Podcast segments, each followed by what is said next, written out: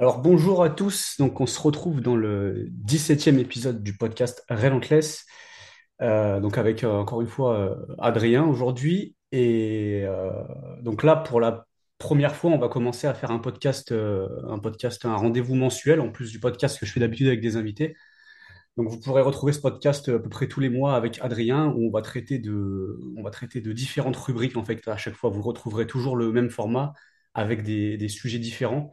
Donc, euh, dans l'ordre, ça va se construire d'une. euh, on va commencer avec euh, une introduction où on va parler un peu de d'où on en est dans nos entraînements pour lancer le podcast tranquillement. Après, on, on établira le, le sujet du jour.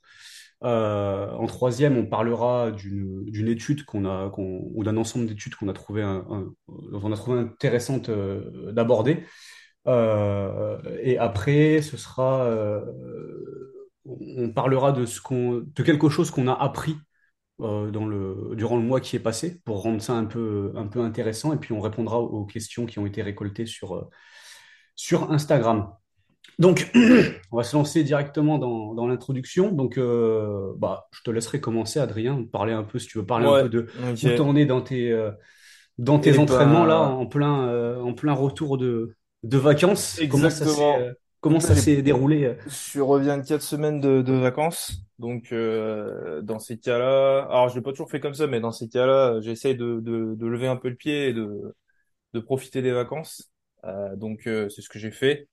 Donc, j'ai suivi la trame du programme dans les grandes lettres, on va dire, mais je me suis pas pris la tête sur des questions au niveau perf, etc. En plus, j'étais dans une salle que je t'avais envoyé des défauts en photo. Euh, force, pas forcément du matériel euh, très de très bonne qualité. Du coup, c'est quand on charge entre guillemets un petit peu, c'est pas terrible. Et puis en plus, le, la particularité, c'est que le sol de la salle est pas super droit. Du coup, euh, bah enfin bon, c'est si je me suis rendu compte que si je poussais trop, ben je, je, Ouais. je ferais des compensations. Et je pense que d'ailleurs, sais, l'asiatique que j'ai eu euh, l'an passé, euh, Oui, c'était en après les revenant. vacances. En fait, euh, ça a tilté là. J'ai dit putain, mais en fait, ça, se trouve c'est juste, enfin c'est juste ça. C'était à cause de ça, quoi, parce que j'avais aucun signe euh, avant et, et en revenant voilà. Donc là, bah je reprends. euh, j'ai repris cette semaine parce que je suis revenu la semaine dernière de vacances. Sérieusement, donc euh, ah, j'ai pas grand-chose à dire de spécial. Disons que je suis content d'être revenu sur du matériel euh, de bonne qualité et maintenant faut un peu envoyer quoi. Et le, là, le, enfin, le fait, je pense, le fait de d'avoir fait un maintien, on va dire, même si t'as pas fait Ouais, des entraînements de fou, ça te permet de reprendre, euh, ouais, enfin, ouais. limite comme Bah si de, comme si t'attaquais un bah comme c'est exactement ça. En fait là, la semaine euh, niveau charge et Euh, j'ai pas, il y a pas de différence avec avant, euh, avant la pause entre guillemets. Et la seule différence, c'est un petit peu de se, se ré- réhabituer au, au matériel, parce que bah quand t'es sur des bancs Décathlon pendant trois semaines, bah tu te rends compte que, que ça fait quand même une certaine différence. Voilà. T'avais, t'avais des poids, t'avais des poids limités là en plus. euh, Enfin, Bah ouais, en en. fait, euh, en prenant, c'est simple, hein, en prenant tous les poids de la salle, euh, mais enfin tous tous les disques de la salle plus la plus la barre, je peux monter à, à 200 kilos. Donc euh, bon après ça va là pour une séance de, enfin vu, vu mon niveau et, et que je faisais du maintien et le programme ça allait. Ça m'a pas m'a pas empêché de. C'est plutôt le matériel qui est et la pente de cette salle qui était un peu problématique. Mais euh, voilà on fait on fait ce qu'on ce qu'on peut quoi. En, en plus là, tu reprends pas en merde. tu- Qu'est-ce que je veux dire? Tu reprends pas en pleine. euh, C'est pas comme si tu réattaquais direct sur une prépa. Là, on est encore en Ouais plus ou moins entre guillemets en, en hors saison ou oui en oui oui, oui. ou en pivot, donc ça facilite un peu un peu les, les choses. Est-ce que tu ça. peux est-ce que tu peux donner le les objectifs là de ton entraînement pour les euh, pour les prochains mois ou je sais pas ce que que, ce que tu t'es Moi bon on fait on, on, on fait le programme ensemble mais qu'est-ce que tu t'es ouais, fixé euh, un peu euh, moi mes objectifs en fait euh, c'est de revenir à mon niveau d'avant en bonne santé. Euh, Les, le premier objectif, c'est ça. pour les prochains mois là? Ouais. Je sais que c'est... Ah t'es chaud, ouais, ok, Bah, d'accord. mais moi, là, attends, mais je suis pas là Ah non mais Non, mais attends, je dis voilà. je- Après, pour les prochains mois, faut pas se mettre de revenir à mon limite. Ce qui- ce qu'il y a, c'est que je vais, je vais pas... Je, je, je pense pas arriver euh, dans deux mois à mon niveau d'avant euh, de façon magique, mais disons, c'est avancer dans, dans, dans cette direction-là. C'est avancer dans cette direction-là. J'ai, je, je, je me, je me fixe pas un, un, un objectif en termes de charge précis, etc. Parce que je sais que dans le passé, euh, ça m'a pas forcément Ouais. réussi.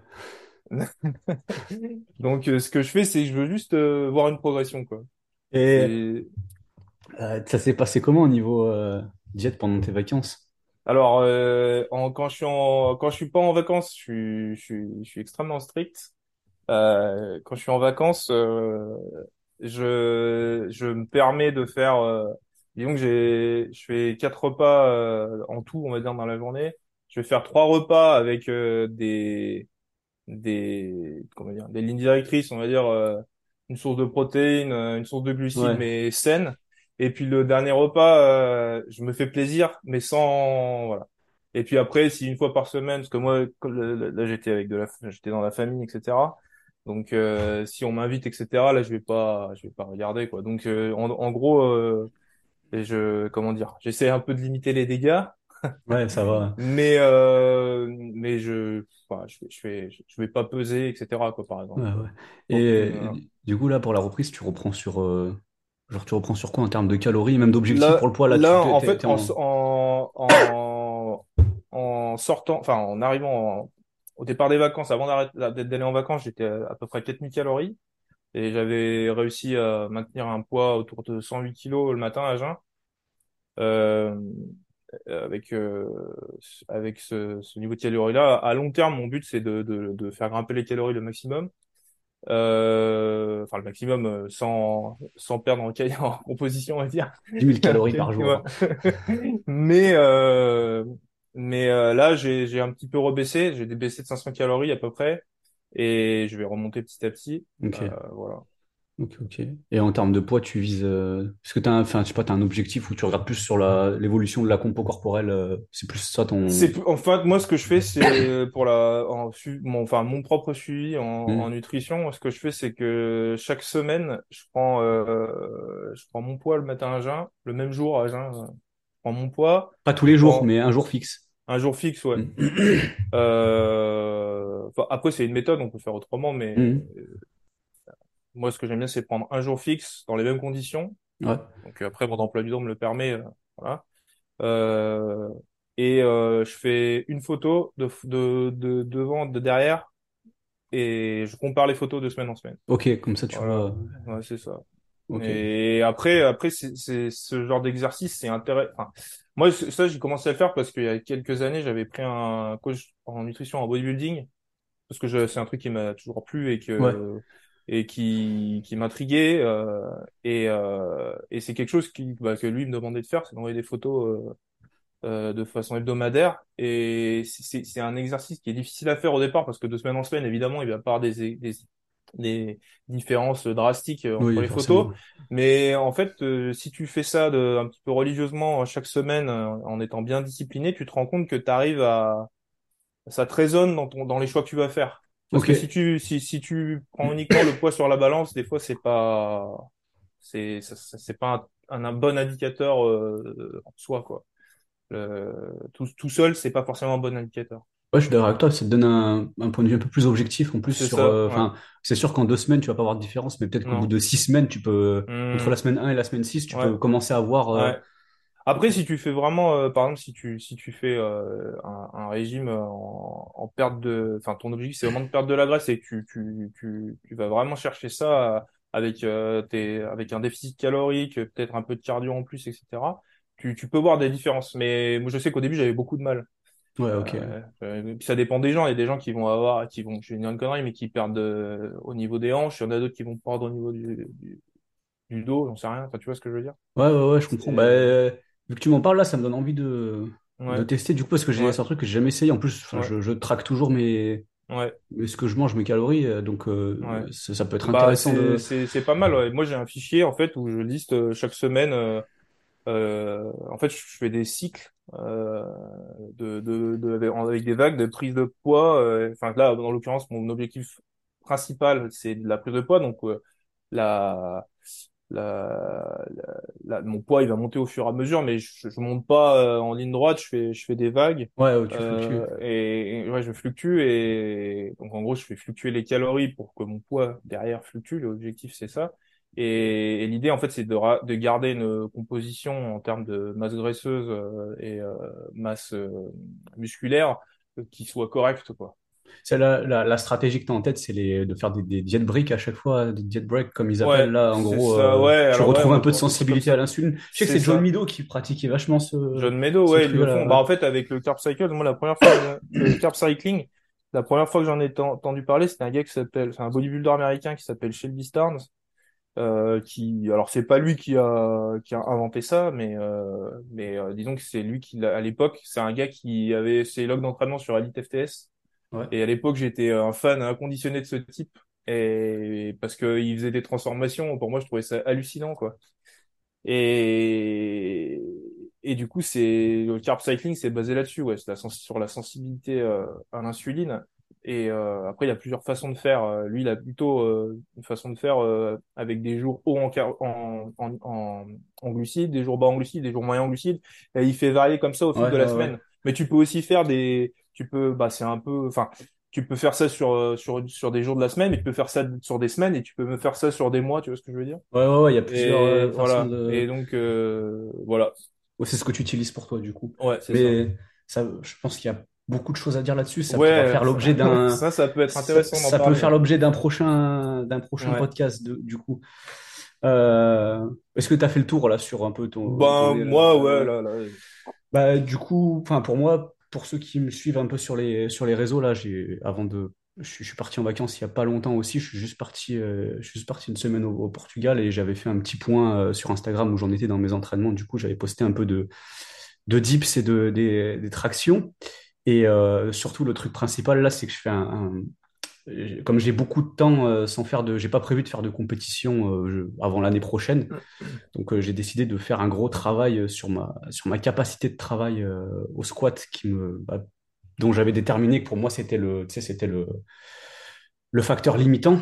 Et euh, du coup j'en ai profité aussi pour retravailler un peu ma, ma mécanique de squat parce que j'étais vraiment, sais, je squattais très très large, j'étais vachement limité. Du coup là j'essaye de, Ah, tu bah, vas rapprocher bah, au euh, fil des, en fait, au, au fil des semaines, j'ai commencé doucement à, à rapprocher mon squat. Et en fait, Hmm. si tu veux, euh, c'est venu assez naturellement parce que à un moment donné, j'avais réintroduit le, du high bar en jour secondaire Ouais, et euh, je sentais que le mouvement il devenait de plus en plus intuitif en fait en, resserrant un peu ma, ma stance, tu vois. Et euh, à chaque fois que je faisais mon high bar, je me sentais que c'était vraiment intuitif, tu vois, de, de Hmm. descendre et de remonter. Et je sentais une aisance que j'avais pas sur mon, sur mon low bar. Et je me suis dit, euh, tiens, si et un jour je suis arrivé à la salle, euh, je me suis dit, tiens, si j'essaye de faire mon low bar comme mon high bar, tu vois, Ouais, avec, ouais, euh, en essayant de, de... Tu sais, quand tu répètes un truc, des fois, tu imprègnes un, un schéma, une Hmm. sensation, Ouais, et j'ai essayé de, de transférer ces sensations-là sur mon Hmm. low bar. Et en fait, il se trouve que je me suis senti vachement bien, le mouvement était vachement euh, Hmm. intuitif. Alors, aujourd'hui, c'est encore un peu hasardeux sur la depth. Tu sais, des fois, euh, sur le début de la série, je suis un peu limite, mais avec les reps, bah, j'arrive facilement à aller appuyer et de façon vachement moins contraignante que quand je squattais très large. Ouais. Du coup, bah forcément, là, je suis pas du tout, euh, entre guillemets, aussi... Mon squat, il est pas aussi fort qu'avant.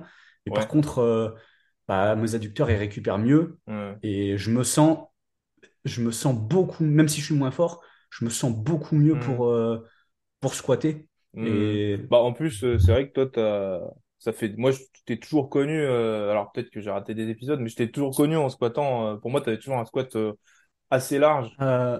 Et, en- en- mes premiers championnats de France en 2016 que j'ai ouais, fait à la. Donc, on s'est connu cette année-là, je crois, au HCG. ouais.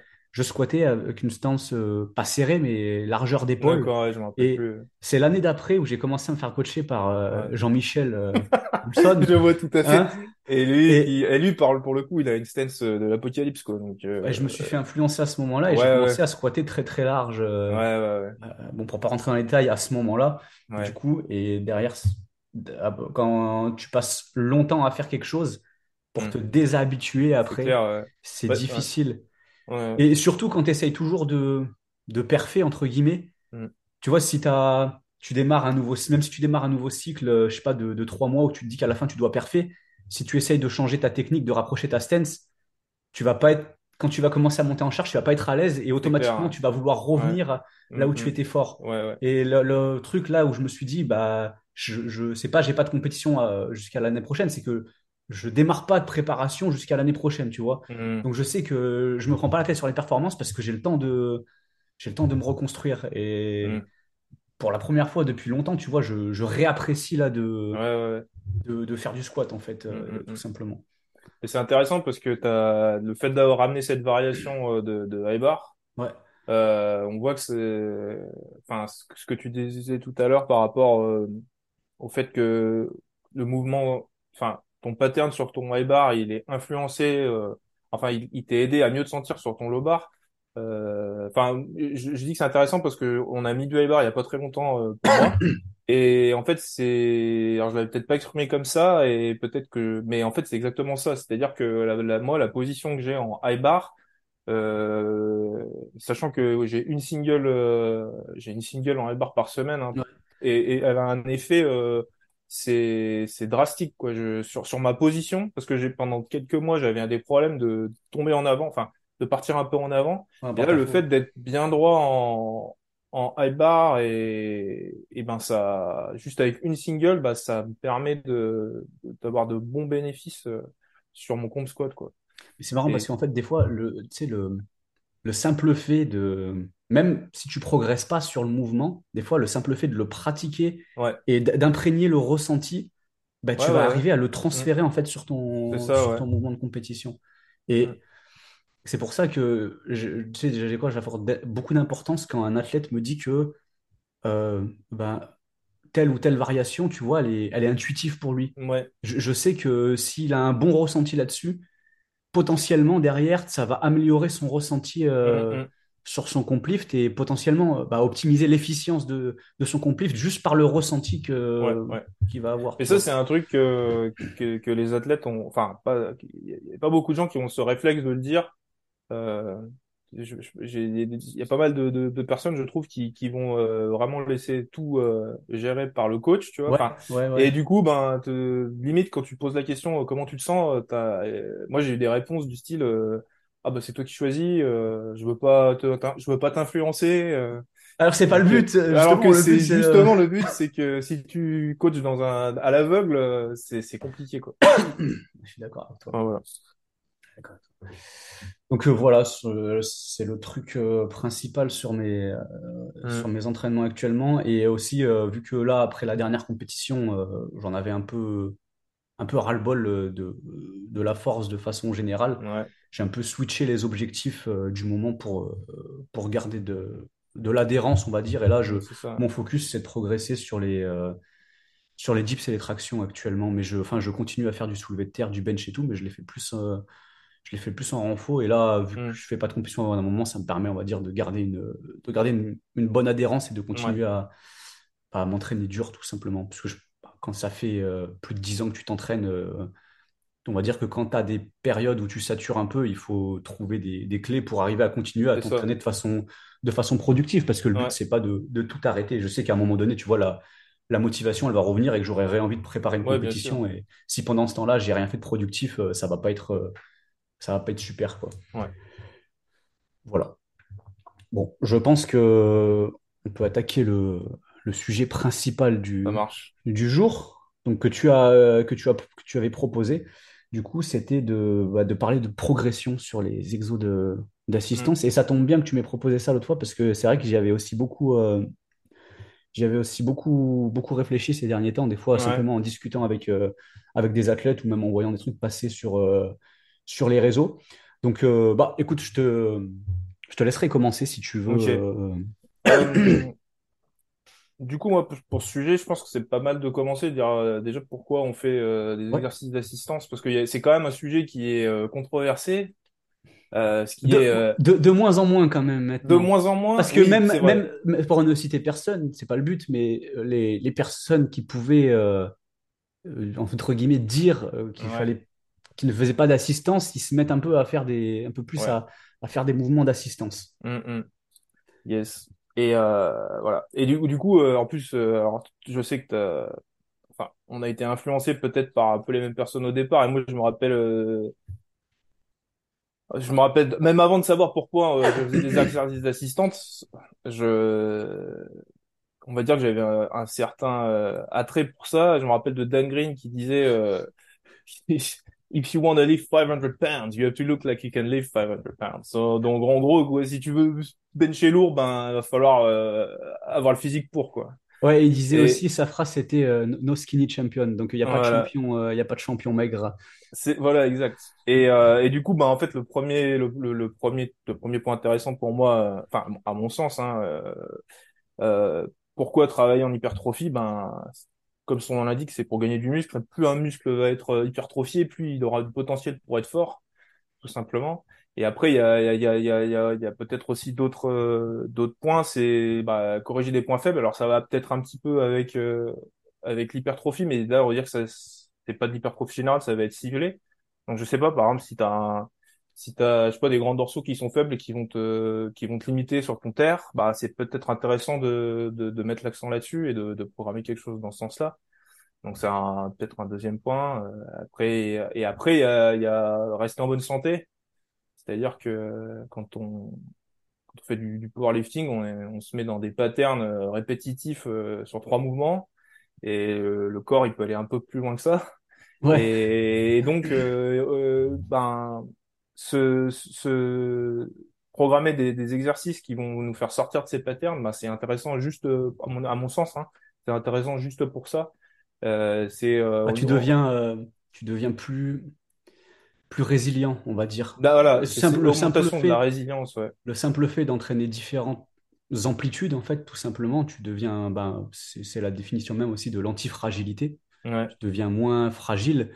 Si, comment dire, si sur ton lift, tu es sujet à une, à une déviation, on va dire, vu que tu as entraîné, tu es censé avoir entraîné différentes amplitudes, tu vas potentiellement avoir moins de, moins de risques de te blesser. Mmh. Donc, euh, déjà, rien que pour ça, c'est, ça paraît intéressant.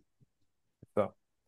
Et, et donc voilà, moi pour moi il y a vraiment euh, trois points, il y a trois points, prin- trois gros points principaux pourquoi faire ces assistances et, et derrière euh, la progression elle me paraît importante parce que bah si on cherche à faire de l'hypertrophie et à faire grossir un muscle, bah c'est en c'est en en exécutant déjà le, le mouvement euh, correctement et en faisant progresser la charge avec la avec qu'on utilise sur ce mouvement-là euh, qui va nous permettre de, de, de créer des, euh, L'adaptation, des adaptations, voilà. ouais. Et, et voilà. Et donc après, ben, le sujet, c'est euh, c'est euh, comment programmer euh, ces exercices et comment les faire évoluer. Moi, même là, sur ouais, le, je te coupe, mais sur ouais, le, sur le pourquoi aussi, tout à l'heure tu parlais de, de gagner de la force, donc tu as des exercices qui, même simplement progresser dessus, qui ont une forte transférabilité Ouais, selon les personnes. Par exemple, il y a des gens pour qui un, une connerie, mais un développé militaire ou un, un dips, ça va ouais, avoir une forte transférabilité sur le bench et le simple fait de progresser en force dessus, ouais, ça va potentiellement faire aider, en tout cas, le, le bench à progresser.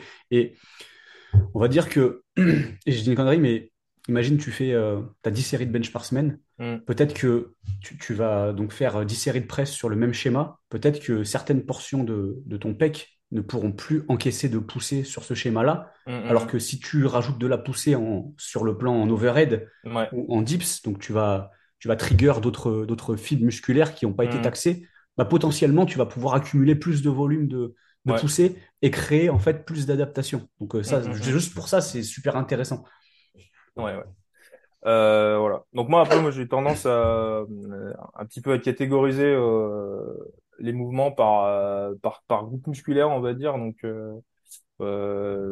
j'ai- j'aime bien faire un groupe chaîne postérieure, un groupe haut du corps, un groupe euh, corps.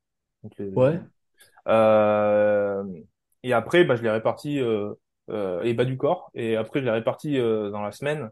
Euh, en fonction. Alors après, ça va dépendre des, de, ce, de comment c'est programmé, des faiblesses de la personne, etc. Tu, tu les catégorises dans ces cases-là par rapport à la gestion du stress, tu veux dire? Ouais, c'est Tu veux ça. dire, euh, donc euh, tous ces exercices-là, ils vont impacter cette zone-là, etc., C'est etc. ça, Ok. par rapport à la gestion du stress. Et après, j'ai tendance à aussi catégoriser par, euh, par type. Donc là, tu, en, fait, il y a des exercices qui vont avoir plus ou moins d'impact euh, au niveau d'un, donc il y a, y a au niveau du euh, euh, allô, Oui, tu m'entends? Ah, oui, oui, je t'entends, je t'entends. Donc, euh, il va y avoir des exercices qui vont, qui vont avoir plus, plus ou moins d'impact au niveau du stress, comme tu disais. Et donc, à partir de là, ben, Tu t'es allô? perdu dans ton, dans ta réflexion là, non? Attends, mais ça, ça, ça arrête pas de couper. là. Oh, merde. Tu m'entends? Ouais, c'est bon. Euh, allô? Alors, attends, je me suis un peu perdu, là. Euh, ça pose pas de problème euh, pour le truc, tu Non, peux non, non, non, t'inquiète, il n'y a pas de, y a pas de souci. C'est plus ce Attends, que bah, je suis en attends, train de on va dire. reprendre sur, du coup, on a parlé du pourquoi, là, Ouais, euh, pourquoi les, on programmait les exercices d'assistance. Euh, le, le- le deuxième point que tu avais suggéré, là, c'était comment les, euh, les faire progresser. ouais, Donc là, tu parlais de les catégoriser euh, par rapport, euh, aux, aux- ça. aux zones de stress. Euh, et après, sur le, le comment les faire progresser, là, là où je- en fait, moi, je trouve que euh, c'est une réflexion que je me faisais. Il y a beaucoup de gens qui sont très peu stratégiques, en fait, sur la façon dont ils vont manager leur- leurs assistances. Hmm, Moi, je mets toujours des. en fait, des fois, je récupère des athlètes dont leur précédent coach ne mettait que euh, euh, une répétition donnée. D'accord? Par exemple, ouais, euh, 3 fois 10. OK? hmm, Alors, moi, ça m'arrive de, de programmer des, sur certains mouvements des schémas comme ça, hein, donc un, un rep range fixe, je vais mettre 10 reps, ouais, mais par, pour certains mouvements où je vais faire évoluer le, la, la fourchette de RPE de semaine en semaine. Mais pour la plupart des, des mouvements, je vais avoir tendance à préférer programmer un, un RPE fixe ouais, avec un rep range où, euh, en fait, pour moi, mon expérience, tu me diras ce que tu en penses, mais c'est la, moi, c'est la façon que j'ai trouvé la, la plus effective, en fait, de progresser sur les mouvements d'assistance. C'est que tu vas te mettre un rep range plus ou moins, plus ou moins large selon l'exercice que tu vas aborder. Et avant de vouloir monter en charge, parce que c'est difficile d'ajouter de la charge chaque semaine, au bout d'un moment, sûr. tu vois, et la surcharge progressive, ça se Hmm, résume pas juste à augmenter la charge, tu as aussi l'augmentation des répétitions, bien sûr. où ça Ouais. Alors, moi, moi, moi personnellement, je, je fais. Alors, je pense que j'ai pas programmé de, pour, de, de, de reps range fixe depuis euh, très longtemps. Je mets, comme, comme tu disais, je mets toujours une fourchette de, de, de répétition.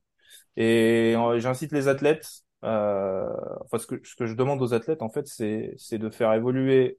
Donc par exemple, je vais dire une connerie, si je leur dis euh, de faire un leg curl entre entre 8 et 15 répétitions, ben ils vont sur sur deux séries, ils vont faire leurs leurs deux séries et la première série, ils vont peut-être réussir à en faire 15 et la, la deuxième série, ils vont en faire 12.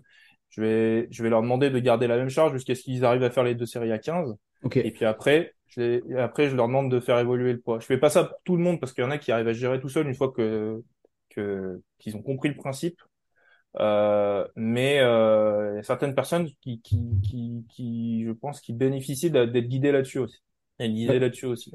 D'accord avec toi. Euh, donc, Bah, euh, et, et en fait, je trouve que c'est une manière, euh, parce que comme tu l'as dit, c'est pas forcément évident de faire euh, euh, évoluer euh, la charge sur ces exercices-là qui sont beaucoup plus ciblés peuvent être beaucoup plus ciblés. Et donc, euh, enfin, je sais pas, je dis une connerie, mais me rajouter 5 kilos sur un biceps curl, c'est pas la même chose que rajouter 5 kilos sur un squat, quoi. ouais, ouais, Donc, euh, si on peut faire évoluer, euh, jouer sur le rep range pour progresser, ben, c'est, c'est- c'est- ça, ça donne un- une sensibilité supplémentaire, euh, pour faire évoluer, euh, la- comment dire, euh, Bah, l'exercice l'exercice, et voilà. progresser.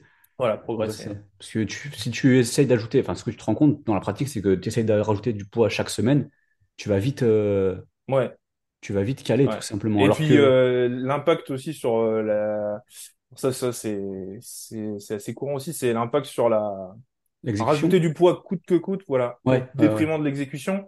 Et ça, en fait, euh, ça c'est c'est c'est un- je pense que la plupart des exercices et là, je pense qu'on peut s'in- on peut s'inspirer largement des des bodybuilders, des mecs qui sont euh, extrêmement développés avec une enfin, une structure, enfin, extrêmement développée et que tu vois faire des exercices, euh, j'en vois souvent dire, ah, mais là, il n'y a pas de poids, euh. alors qu'en fait, euh, en fait, ils ont une, euh, c'est des gens qui, qui exercent depuis des années et en fait, leur but, c'est pas de, de, de bouger le maximum de poids, c'est, c'est d'avoir une, une contraction musculaire, une exécution la, la plus euh, productive possible.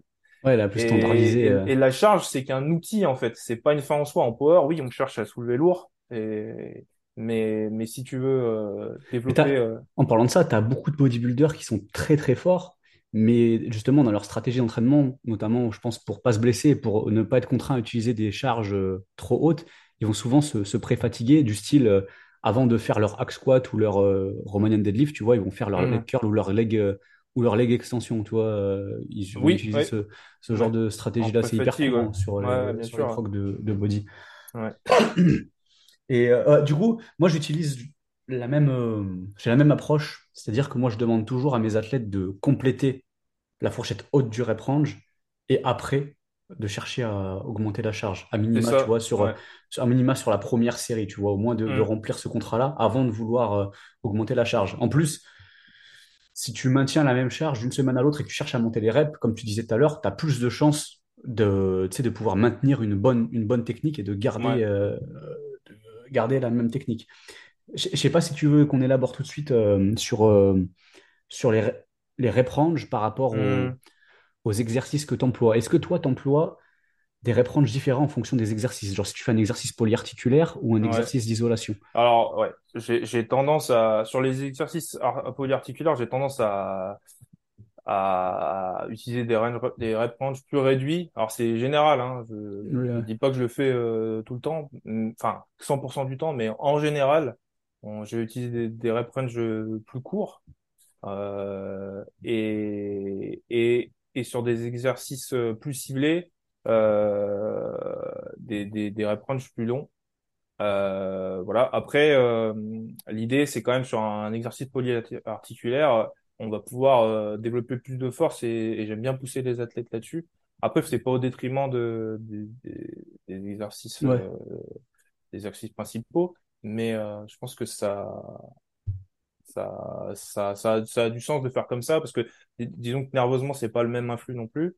Mais après, il y a, il y a aussi un point, je trouve, c'est Ouais, que si tu t'embarques à, tu sais, à faire des séries trop longues sur tes ouais, exercices euh, polyarticulaires, tu peux vite être limité par des, on va dire, par, ouais, pour être grossier, par des petits muscles qui vont, qui vont vite euh, cramer. Par exemple, je dis une connerie, mais si tu fais une chest press en, en high rep, tu vois, ouais, euh, peut-être que tes triceps, ils vont lâcher avant tes, enfin, c'est un truc récurrent, tu vois, tes ouais. triceps, ils vont lâcher avant tes pecs, ou tu fais un tirage à la poulie, euh, si tu t'embarques sur trop de reps, tu vas avoir les biceps qui Hmm, vont commencer à cramer avant les, avant le, avant le dos, et souvent, je Ouais, trouve ouais, que, enfin, effectivement. pour moi, c'est plus adapté. Les euh, plus courts sont, enfin, pas que pour cette raison, mais les j'en reviendrai après, mais les range plus courts sont, sont plus adaptés pour les exercices polyarticulaires. Et euh, il y a un autre truc, c'est que moi j'aime bien, je sais pas ce que tu pratiques, mais sur les isolations du style euh, des élévations latérales, moi j'aime bien ouais. mettre des, bah, tu, tu le vois dans la programmation, euh, des fois je mets du, je mets du 10-20 reps, tu vois, c'est un rep range qui peut paraître super, une fourchette qui peut paraître super large, mais euh, Imagine que tu fais du... Bah moi, quand j'ai commencé, je faisais sur les élévations latérales, je faisais du, du 8-12 par exemple. Ouais. Euh, même si tu vas à 12 reps, des fois, pour passer à l'haltère du dessus, mettons que tu fais 12 reps avec euh, les, les haltères de 12, tu Hmm. passes au 14, des fois, tu vas peiner à faire, euh, clair. à faire tes Ouais. 8 Ça, reps bah, c'est proprement. énorme. Ouais. Alors que si tu arrives à atteindre 20 reps, tu es Hmm. sûr que quand tu vas passer à la, à la poulie, à la plaque du dessus, ou à la, au set d'haltère du dessus, tu vas au moins arriver à faire 10 reps proprement Hmm. sans, sans dégrader ta Ouais. Oui, oui, exact. Bah, c'est un peu, ça revient un peu à ce qu'on disait tout à l'heure, c'est-à-dire que euh, le, le, le- cet outil de rep range, il est vraiment intéressant euh, dans cette optique-là de, de progression. Et de, donc ouais, je, suis je suis d'accord avec toi. Et c'est c'est plutôt ce que j'ai tendance à faire. euh, c'est euh, sur sur du sur des exercices. euh, ah non, j'ai perdu le terme. euh, pas polyarticulaire, mais euh, isolations? l'isolation, Ouais. euh, à, à programmer des, des, des, des rep range plus conséquents, Ouais, avec une plus grosse différence, ouais, euh, justement pour permettre cette progression. Ouais. Et Euh, par curiosité, tu as des exercices d'isolation, toi, que tu programmes sur des, sur des schémas de rep assez bas? euh, des exercices, euh, je, pense pas. Non. Je, honnêtement, je pense pas. Je sais pas si toi tu as un exemple, mais moi Non, non, non, genre, c'était par, c'était par Je curiosité. pense pas en avoir programmé. Non. En Tu tout vois, je vais, euh, je vais rarement chercher sous les, sous les 8 reps sur les ouais. exercices d'isolation parce que je trouve que tu compromets trop facilement ton, ton exécution Ouais. style euh, des élévations latérales, ça devient vite euh, dégueulasse. Ou même un, Hmm. je dis pas de mais même un exercice où tu es plus, où t'es vachement stable, un lecture allongé par exemple, Ouais. tu peux vite te mettre à, euh, cambrer le dos Ouais, excessivement et ça. ça peut vite partir en couille si Bah, tu... après, faut, faut voir. Puis après, euh, ça reste des exercices accessoires. Oui, Donc le but, c'est, enfin, à mon sens, euh, c'est pas, c'est pas non plus de. Le but, c'est de progresser, mais c'est pas de performer euh, coûte que coûte. Euh, donc, euh, si tu, en programmant des, des rep range courts sur ce type d'exercice, j'ai, ça, ça- je pense que ça aurait tendance à, à pousser les athlètes à, à surcharger. Ouais. Euh, Euh, donc, et- euh, je sais pas si c'est une excellente stratégie de, de, de faire comme ça. Bah, là, je pense, euh, enfin, je pense, hein, c'est un, c'est une idée, mais l'impact sur les, tout ce qui est tendons et ligamentaires, tu vois, euh, le- on va dire le ratio, euh, sur ces exercices-là, le ratio euh, stimulus-fatigue, ouais, si tu t'embarques sur des rep range trop courts, je suis pas sûr ouais. que, sachant qu'en force, on fait déjà beaucoup de lourd, je suis pas sûr qu'il soit hmm, très positif. Mais tu vois, à, à contrario, sur des exercices, des gros exercices polyarticulaires, je sais pas si tu as un dips ou des tractions, il y a des athlètes pour qui moi je vais programmer du, par exemple, je vais, je vais descendre les reps jusqu'à du, du 4-6 reps, par exemple. hmm, Tu vois? Parce que, tu sais, il y a toujours cette, euh, cette idée que euh, on est sur ce qui est d'optimal dans l'hypertrophie sur, sur le 8-12 reps. Mais aujourd'hui, on sait que euh, tu optimises ta tension mécanique sur les 5 dernières reps qui sont proches de l'échec. ouais, Donc, ouais. euh, si tu fais du 4-6 reps en soi, tu es dans ce range et dans ce Oui, oui, stimulus qui est, euh, semble le plus euh, optimal pour l'hypertrophie. Après, il faut juste voir le coût que ça a en termes de récup sur tes tendons et tes, Hmm, tes articulations. ouais. Moi, ce que j'aime bien faire euh, sur sur polyarticulaire, c'est programmer. Alors en général, je programme pas plus. J'allais dire deux, mais ça peut. Enfin, entre deux et trois séries. Ouais, je- je- j'en programme jamais plus que deux ou trois séries. Et, et, je- et, et je- et ce que j'aime bien faire, je, je vais commencer à le faire assez récemment, mais euh, c'est programmer une série euh, avec un, un, un par exemple sur un dips sur des dips par exemple faire une série entre euh, 8 et 10 et puis derrière une série entre euh, 6 et 8 par exemple. ok. Tu vois ce que Donc je plus lourd après. Et plus lourd voilà. Et en fait ce qui est pas mal c'est que la première série elle va alors c'est peut-être euh, plus psychologique qu'autre chose, mais euh, elle va préparer un petit peu l'athlète euh, à, à la série plus lourde et juger de, du poids qui, peut mettre derrière, quoi. Sachant que bon, après normalement de semaine en semaine, on, on note les poids et on essaie de, on essaie de, de, de progresser dessus, mais ça, ça peut l'aider. Euh, euh, à, à mon, à mon sens, hein, ça peut Ouais, ouais. l'aider, ça peut aider un athlète à, à juger de, de, de la bonne charge et, et de, de faire quelque chose de productif Ce, ce serait une série d'échauffements, en gros, avant un top 7 ou tu les mets à la même intensité? Je suis curieux. Je, je les, je les mets à la même intensité, mais sachant que, en général, hein, en général, je les mets à la même intensité, mais sachant que c'est un, un range de poids plus lourd, enfin plus, plus lourd, un range de, de, de répétition plus élevé, forcément, tu, tu, vas- tu vas commencer moins lourd. ok, d'accord. Et euh, niveau temps de récup, tu, si tu commences sur ce genre de. Bah, par exemple, sur des, sur des, sur des dips, je, je mets entre 3 et 5 minutes. Ok, Ouais. ok.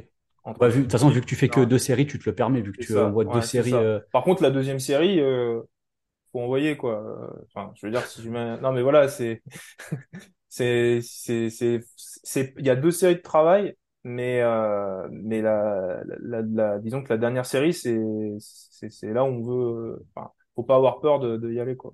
ça, je- Et, ouais, ça, ça- ça va nous faire rebondir après sur bah, ce qu'on voulait parler par rapport au junk, euh, au au volume, je ouais. pense. Mais avant ça, moi, j'ai, du coup, je vais, j'ai en parler parce que c'est intéressant. J'ai un format qui se, qui s'apparente un peu au tien que Ouais. j'utilise aussi sur, euh, sur certains exercices, on va dire, qui s'y prêtent, des exercices où tu es très très très stable, genre une leg press ou un hack squat ou des trucs comme ça. Euh, j'aime bien travailler avec une gamme d'échauffement vers une série unique, du coup, que tu vas pousser euh, au maximum, tu vois. Donc, par exemple, bah, mes athlètes, ils, ils reconnaîtront le format. Par exemple, des fois, je mets 12, 10 et 8 plus, ok? Ouais. Et je mets RPE 6, 8 et 10. Ouais. C'est-à-dire que tu vas faire euh, 12 reps RPE 6, donc ça va te permettre d'estimer un peu euh, Ouais. comment t'es. Ensuite, tu vas augmenter la charge, tu vas, tu vas viser à faire 10 reps RP8. Mm. Et ensuite, tu vas mettre une charge où tu te dis, là, je vais faire 8 reps, euh, je vais être à la rupture. Mais Mm. sauf que euh, tu vas vraiment pousser, euh, tu vas pas te contenter de faire 8 reps sur la charge que tu as mis, ça. tu vas pousser jusqu'à jusqu'à l'échec. Et chaque semaine, tu vas répéter le même protocole en essayant, en, en essayant de faire progresser cette, euh, cette série unique. Et moi, la façon dont je le coach, c'est que, par exemple, là, si c'est 8 plus, si tu arrives à faire plus de 8 reps, tu sais que la semaine prochaine, tu peux augmenter la charge. Si tu fais tout juste 8 reps ou que même sur ton AMRAP, tu en fais moins, Mm. bah, tu vas garder le même schéma et tu vas garder la même, euh, la même charge. Et ça, je trouve que pour faire de la série unique, c'est aussi un bon, euh, Ouais. un bon, Ouais, ouais. un bon alternative parce que ça te, t'as des séries qui te, qui sont pas très taxantes et qui te préparent en fait à aller chercher, tu vois, vraiment ton, ton top 7 et en fait, à finalement à tout donner sur, euh, à tout donner sur une série. Ouais. Ouais. Bah, ce, ce type, en fait, moi, ce qui est peut-être pas mal de dire, c'est, enfin, en tout cas, moi, ce qui m'a influencé pour ce type de programmation, pour euh, les exercices d'assistante, d'assistance. C'est euh, c'est c'est bon du bodybuilding encore une fois, c'est normal, mais euh, je suis un gros fan de Dorian Yates Ouais, et, et qui a lui-même été influencé par Mike Menzer sur le HIT, donc High Intensity Training, où à l'époque euh, c'était un peu un ovni le gars, parce que quand il est arrivé, euh, tout le monde faisait euh, des entraînements de 3 heures euh, à la Arnold, bah, c'était avec quatre cinq des séries par, euh, par voilà, musculaire. avec hein. des, des séries de des séries infinies, enfin infinies. Donc voilà, et lui il est arrivé en fait avec, alors c'est si on regarde un peu ce que faisait Mike Menzer, c'est vraiment une série. euh, euh, et puis après, Ouais, ça a un peu évolué. Dorian Yates, c'est une série de travail en fait. C'est mais à, à l'échec, voilà. Puis Dorian Yates, il avait tendance à, à faire, euh, si je dis pas de bêtises, il avait deux séries d'échauffement. Enfin, ce qu'il considérait des séries d'échauffement, faut faut les voir, hein, parce que d'ailleurs, si quelqu'un veut voir euh, des gens qui travaillent à l'échec, il faut faut regarder Blood and Guts de Dorian Yates, qui est là, sur YouTube, je pense. Je pense que c'est la meilleure vidéo de bodybuilding de tous les temps. hein. Ouais. Enfin, je suis, c'est de mon, c'est mon avis. Hein. C'est, génial. Et donc, euh, et, et donc en fait, il fait une série. Donc, il fait, il fait trois séries par exercice et une série à 50% de la charge qu'il veut mettre euh, euh, au final, une série à Ouais, 75% et sa série à 100%. ok. Et il fait évoluer le poids comme ça. Et en fait, c'est ultra simple. Euh, et ça, c'est complètement optimisé. euh, on va parler de junk volume, mais je veux dire là, il y a rien, rien, il y a rien acheté. Il est prêt pour faire sa série et, et en plus, en, en- d'un point de vue temps, c'est ultra euh, efficient quoi. Oui, puis même euh, que ce genre d'entraînement, je pense. Alors, euh, c'est des suppositions hein, pour ceux qui écoutent, mais je pense que hormonalement, tu t'y retrouves dans le sens où tu passes pas trois heures à la salle et tu restes pas dans un état où tu as le ouais, cortisol super élevé pendant ouais, ouais. super Ah oui, bah longtemps. oui. oui. Je veux dire, Et plus vite tu sors de ta séance, plus vite tu peux ouais. récupérer. Et puis euh, il y a quand même pas, j'ai quand même sur le, le- pas mal de retours. Il y a quand même pas mal de gens qui, qui après leur séance lourde euh, ont pas forcément euh, envie de faire leur leur Ouais, série euh, d'accessoires et, et je pense que que mettre enfin déjà faire comprendre pourquoi on fait pourquoi on, pourquoi on programme ça et puis après euh, le faire d'une façon qui soit euh, attrayante c'est-à-dire euh, euh, avec des, des exercices qui sont relativement courts à réaliser ouais. et avec un objectif parce que bon faire du 5 x 15 euh, Euh, Voilà, enfin, au bout d'un moment, tu te fais un peu chier, puis c'est pas forcément facile à, à faire évoluer. Bah, t'aurais beau, en plus, sur ce genre, de- je, je me coupe, mais sur ce genre de format, t'aurais ouais, beau programmer un RPE, entre guillemets, assez élevé, sans parler c'est d'aller à l'échec. difficile Quand de, la plupart, il Ouais, faut se dire, hein, la vérité, la plupart des athlètes, ils voient cinq séries, ouais, ils vont pas se donner autant que si tu leur mets une ou deux séries. bah, clairement. Quand tu mets une ou deux Bah, séries, le mec, il se dit, j'en ai qu'une ou deux, je vais me déboîter, tu vois. ouais, ouais. Ouais, C'est pas le. puis, ouais, ouais, mais clairement. Et, enfin, en tout cas, moi, c'est, ça me parle, quoi, quand tu me dis, voilà, je vais, je vais faire, euh, je vais faire une série, la semaine, la semaine dernière, t'as fait ça, cette semaine, tu fais ça. Ouais, Enfin, il faut te battre. Ça, C'est, ouais. ouais. voilà, tout de suite, c'est plus motivant que de te dire, ah, je vais faire cinq séries, euh, comme ça, ouais. Voilà. Et, et ouais, j'ai un athlète qui m'a fait le- la remarque, du coup, parce que avant, il était avec un coach qui lui programmait euh, 4-5 séries, par exemple, sur ses assistances. Ouais, Et moi, je lui programme souvent deux séries sur ses mouvements ouais, d'assistance. Et il m'a dit, euh, ou euh, le protocole que je t'ai dit avant, là, ouais, 12-18 plus, tu vois, donc un peu ce qu'il fait, euh, faisait John Mido finalement, où tu ouais, as 50%, 75%, et la dernière série où tu vas aller all-in, tu vois, tu vas, tu vas tout mettre. ouais, Et il me dit, Flo, tu vois, avant, j'avais par exemple un RIR sur, mon, sur mes assistances ou même à l'échec, hmm, mais je me rends compte que là, les RPE, quand j'ai deux séries ou quand j'ai une série, c'est pas les mêmes, tu vois. ouais, ouais, L'effort, je vais le chercher. ouais, ouais, je vais le chercher euh, beaucoup plus loin et il voit, il voyait que, enfin, le, le programme, euh, même physiquement, tu vois, le mec, il voit le, il commence à voir la différence et il voit hmm, que, il voit que ça paye. Et ça me permet de, de lancer autre chose, c'est parler du vraiment un concept qui est hyper mal compris, c'est le, la notion de, de volume, de volume, hmm. euh, de volume effectif. On pourra rebondir après sur le, sur le jump volume, mais euh, merde, je me suis perdu. Euh, le, ouais, volume effectif. ouais, le, le volume effectif. Du coup, en fait, il y a plein de gens qui confondent euh, nombre, le nombre de séries que tu fais, tu vois, avec le volume, alors que Hmm, ce qui compte réellement, c'est le, les- les- les- on va dire dans ton entraînement, les répétitions effectives c'est ça. que tu vas, euh, que tu vas totaliser. Et je sais pas, mais si tu fais euh, un 4x15 et que tu as beau le mettre à un RIR, euh, ton athlète il se donne pas à fond dessus et que finalement, euh, en réalité, même s'il a l'impression de forcer, il est RPE 6, Ouais, où tu lui mets, même- tu peux lui mettre une série de 15, il va se mettre à fond dessus, ouais, il va terminer avec une série, avec plus de répétitions effectives qu'en ayant fait ces, ouais, ces quatre séries, euh, finalement, ces quatre séries à moitié. ouais, ouais, exact. Ouais. Bah, écoute, oui, tout à fait. euh, le, l'intérêt de, de, de, comment dire, de rendre, enfin, quand on parle de productivité, en fait, c'est, c'est exactement ce que tu viens de Ouais. dire. C'est que l'entraînement, les, les répétitions qu'on fait, qu'est-ce, enfin, quelles sont les répétitions qui vont effectivement euh, créer des adaptations euh, pour pour l'hypertrophie, en fait. C'est ça qu'on veut. On veut pas perdre de temps. Et, et, et, et en prenant cette approche, euh, on s'assure que, que ça soit, que ça soit bien le cas. Et du, du coup, j'ai une question, toi. Ouais. Alors, moi, j'ai mon avis dessus, mais je te demande, t'es, favorable ou pas à euh, aller pousser à l'échec sur les accessoires? Alors, sur certains exercices, ouais. Alors moi, j'ai tendance à, par exemple, euh, pousser à l'échec sur un...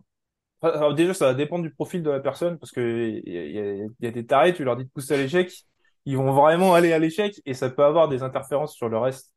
Je dis, une connerie, mais si tu, si tu, il y a une différence entre pousser un, à mon avis, un biceps curl à l'échec et pousser un hack squat à l'échec. Et si tu pousses un gars à l'échec sur un squat, mais vraiment à l'échec à l'échec, euh, s'il a une séance euh, de squat euh, trois ou quatre jours après, c'est très possible qu'il ait, qu'il y y ait des interférences. Moi, je, je, je, peux en parler de ça parce que j'ai, ben, je, veux dire des, des, séries de malades où vraiment tu te donnes à 200% et tu, tu mets une semaine à t'en remettre. La séance d'après, euh, ta séance d'après où tu vas travailler le même groupe musculaire, elle, elle va pas être aussi productive. Euh, donc j'ai perdu euh, ta question, du coup, je sais plus ce que, ce que Est-ce que c'était. est-ce que tu l'entraînement à l'échec, est-ce que tu, Ouais. tu es Donc, euh, favorable ou donc j'y suis favorable pour certains exercices et mais en général pas pas sur du je je programme pas sur du polyarticulaire de façon générale. Ou alors peut-être dans sur du hors-saison dans certains cas spécifiques où je pense que ça peut être intéressant perdu, euh, d'avoir quelques exercices qui tu m'entends? Ah là, c'est Ah bon, je t'ai retrouvé. Ouais, il y a eu un petit euh, Euh. Du coup, ouais, sur certains exercices en hors-saison, peut-être que ça peut être intéressant, mais dans ce cas-là, le programme, il est fait pour. Et euh, on va mettre un, un exercice d'assistance en avant et on va maintenir sur du sur les complis, par exemple. Ouais. Mais en général, voilà. Et après, sur des, des, des exercices plus ciblés, là oui, les, là oui, je, je, je, je fais faire plus facilement euh, du, du, de la programmation à l'échec. Euh, mais euh, je suis toujours attentif à, La à, la à, récup. à- la récup et Ouais. comment si l'athlète il me dit que deux jours après il a encore des courbatures et que ça le gêne sur tel ou tel mouvement, je vais réduire le RPE de 1 quoi ou un truc comme ça. Enfin, tu vois ce que je veux dire et, et voilà. Après, tout à l'heure, ce que tu disais, c'est que tu gardais un RPE fixe euh, sur ton, tu faisais évoluer le, le rep range et tu, tu gardais un RPE fixe. Et je pense que, enfin, ça c'est excellent. Enfin, ça, ça rejoint un peu cette idée, c'est-à-dire que en gardant un RPE fixe, on, on est, on- c'est un outil qui va nous permettre de, de limiter les interférences euh, sur, sur le reste de la, de la programmation. Ouais. C'est et, et, enfin voilà quoi. On- Oui, ça, ça pour la, permet de, pour, pour l'analyse, euh, c'est ça, ouais. pour euh, avoir le même, potentiellement le même niveau de fatigue tout le C'est temps. euh. ça. On a le même niveau de fatigue tout le temps, mais on progresse quand même parce que ben, euh, on, on a augmenté les charges. Donc euh, avec le, la réduction des D'ailleurs, je, me je me confus, mais il y a tellement de choses à aborder là-dessus que Ouais, mais ça me fait penser euh, tout à l'heure quand on parlait de comment les faire, comment les faire progresser. Tu Ouais, vois, un truc dont on n'a pas parlé et que oui. il y en a, pense beaucoup trop de gens qui font l'erreur, c'est de changer d'exercice. Ah oui, alors ça, ouais, ça, un- alors un exercice d'hypertrophie dans un programme de force, si jamais euh, pour l'athlète il devient vraiment ennuyant et que ça, ça nique son adhérence, je suis pour le changer.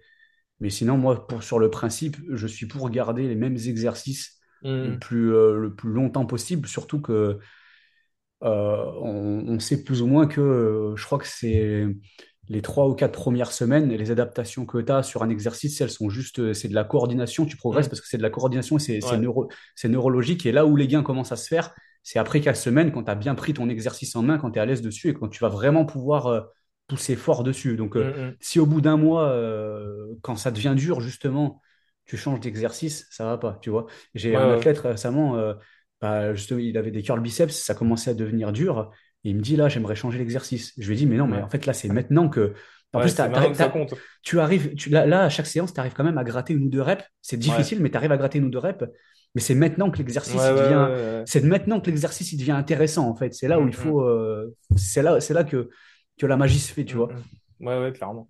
Bah, en fait, ouais, et puis, euh, euh, ça, ça me, ça me, ça me fait rejoindre un peu une idée. C'est, enfin, on, on cherche toujours à, pas forcément à complexifier, mais à, à renouveler son programme et à faire quelque chose de, de, de nouveau. euh, mais en fait, il n'y a pas, tant qu'on progresse. Après, si c'est une personne euh, qui a fait un exercice six mois et puis qui, qui stagne vraiment dessus, là, je pense que ça peut être intéressant de, de lui faire euh, changer d'exercice. Mais euh, c'est vrai qu'une personne qui fait un exercice trois semaines et tu le changes, c'est enfin c'est c'est juste dommage parce que comme tu le dis, ben tu t'es juste habitué à l'exercice en fait. Et C'est ça. Et, et du coup bah tu t'as fait aucun gain. Donc euh, je sais pas trop de quoi ça vient euh, cette euh, cette tendance à vouloir. euh, Enfin je sais qu'il y a pas mal de Moi, à, à l'anecdote, quand j'ai commencé la muscu, quand j'allais en salle, ouais j'entendais, je sais pas d'où ça vient, mais j'entendais toujours, il faut choquer le muscle, et pour choquer le muscle, Ah, ça c'est en gros, Piana ça. tu vas mettre un, à chaque séance pour, Ouais euh, tu vas mettre un nouveau stimulus, tu vois, pour que, entre guillemets, choquer ton muscle et ouais créer, créer des adaptations. Mais cette idée, elle est complètement, euh, elle est Je complètement je sais pas dépassée. trop. Je sais que, par exemple, il y a un, je sais pas si tu connais, un programme, euh, qui s'appelle- un programme de bodybuilding qui s'appelle DocCrap, Doc, Ouais, DocCrap Training. Et donc, euh, c- le mec qui a fait ça, il s'appelle Dante Todel. C'est un, c'est un, c'est un, enfin, c'est un super, enfin, il, il, a- il- il connaît vraiment son sujet, on va dire. Et s- dans son programme, il, il fait ro- des rotations d'exercices. Donc, euh, je vais dire une connerie, mais pour, euh, alors, j'ai pas exactement le truc en tête, mais par exemple, c'est un exercice d'épaule, il, il va choisir au début de la prog, il va choisir trois ou quatre exercices et il va les faire euh, tourner comme ça sur euh, toutes les trois ou quatre semaines. Il va ouais, changer d'exercice si la personne ne progresse plus.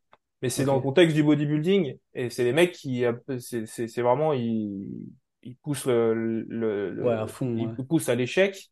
Et c'est et en général c'est un programme qu'on fait pas des débutants donc c'est des c'est des bodybuilders qui connaissent très bien leur cœur et leur corps et qui et, et qui savent s'entraîner comme des bodybuilders alors ça vient peut-être de ça tu vois je, je me dis euh, Ouais, ouais, mais là, euh, là, le, le fait est qu'il change quand il progresse plus, du coup. Voilà, c'est ça, C'est il a pas, vraiment, euh, il c'est a, il a voilà. squeezé tout le jus C'est de, ça, voilà, c'est exactement tout, le tout le jus, quoi.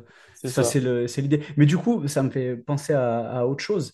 Pour, entre guillemets, squeezer tout le jus, tu vois, moi, le, ce que, ce que j'aime bien faire aussi, c'est, par exemple, sur un exercice polyarticulaire, je vais commencer sur du 10-12 reps. Hmm, Et ensuite, pour faire continuer à, à encourager la surcharge et, en fait, mon but, c'est de maintenir l'exercice le plus longtemps possible, tu vois. hmm. Et à la fois sans que l'athlète il se lasse. Et je sais que si l'athlète, pour la plupart des athlètes, le, le rep range, il évolue, ça fait quand même petit changement, tu vois, en gardant le même Ouais, exercice.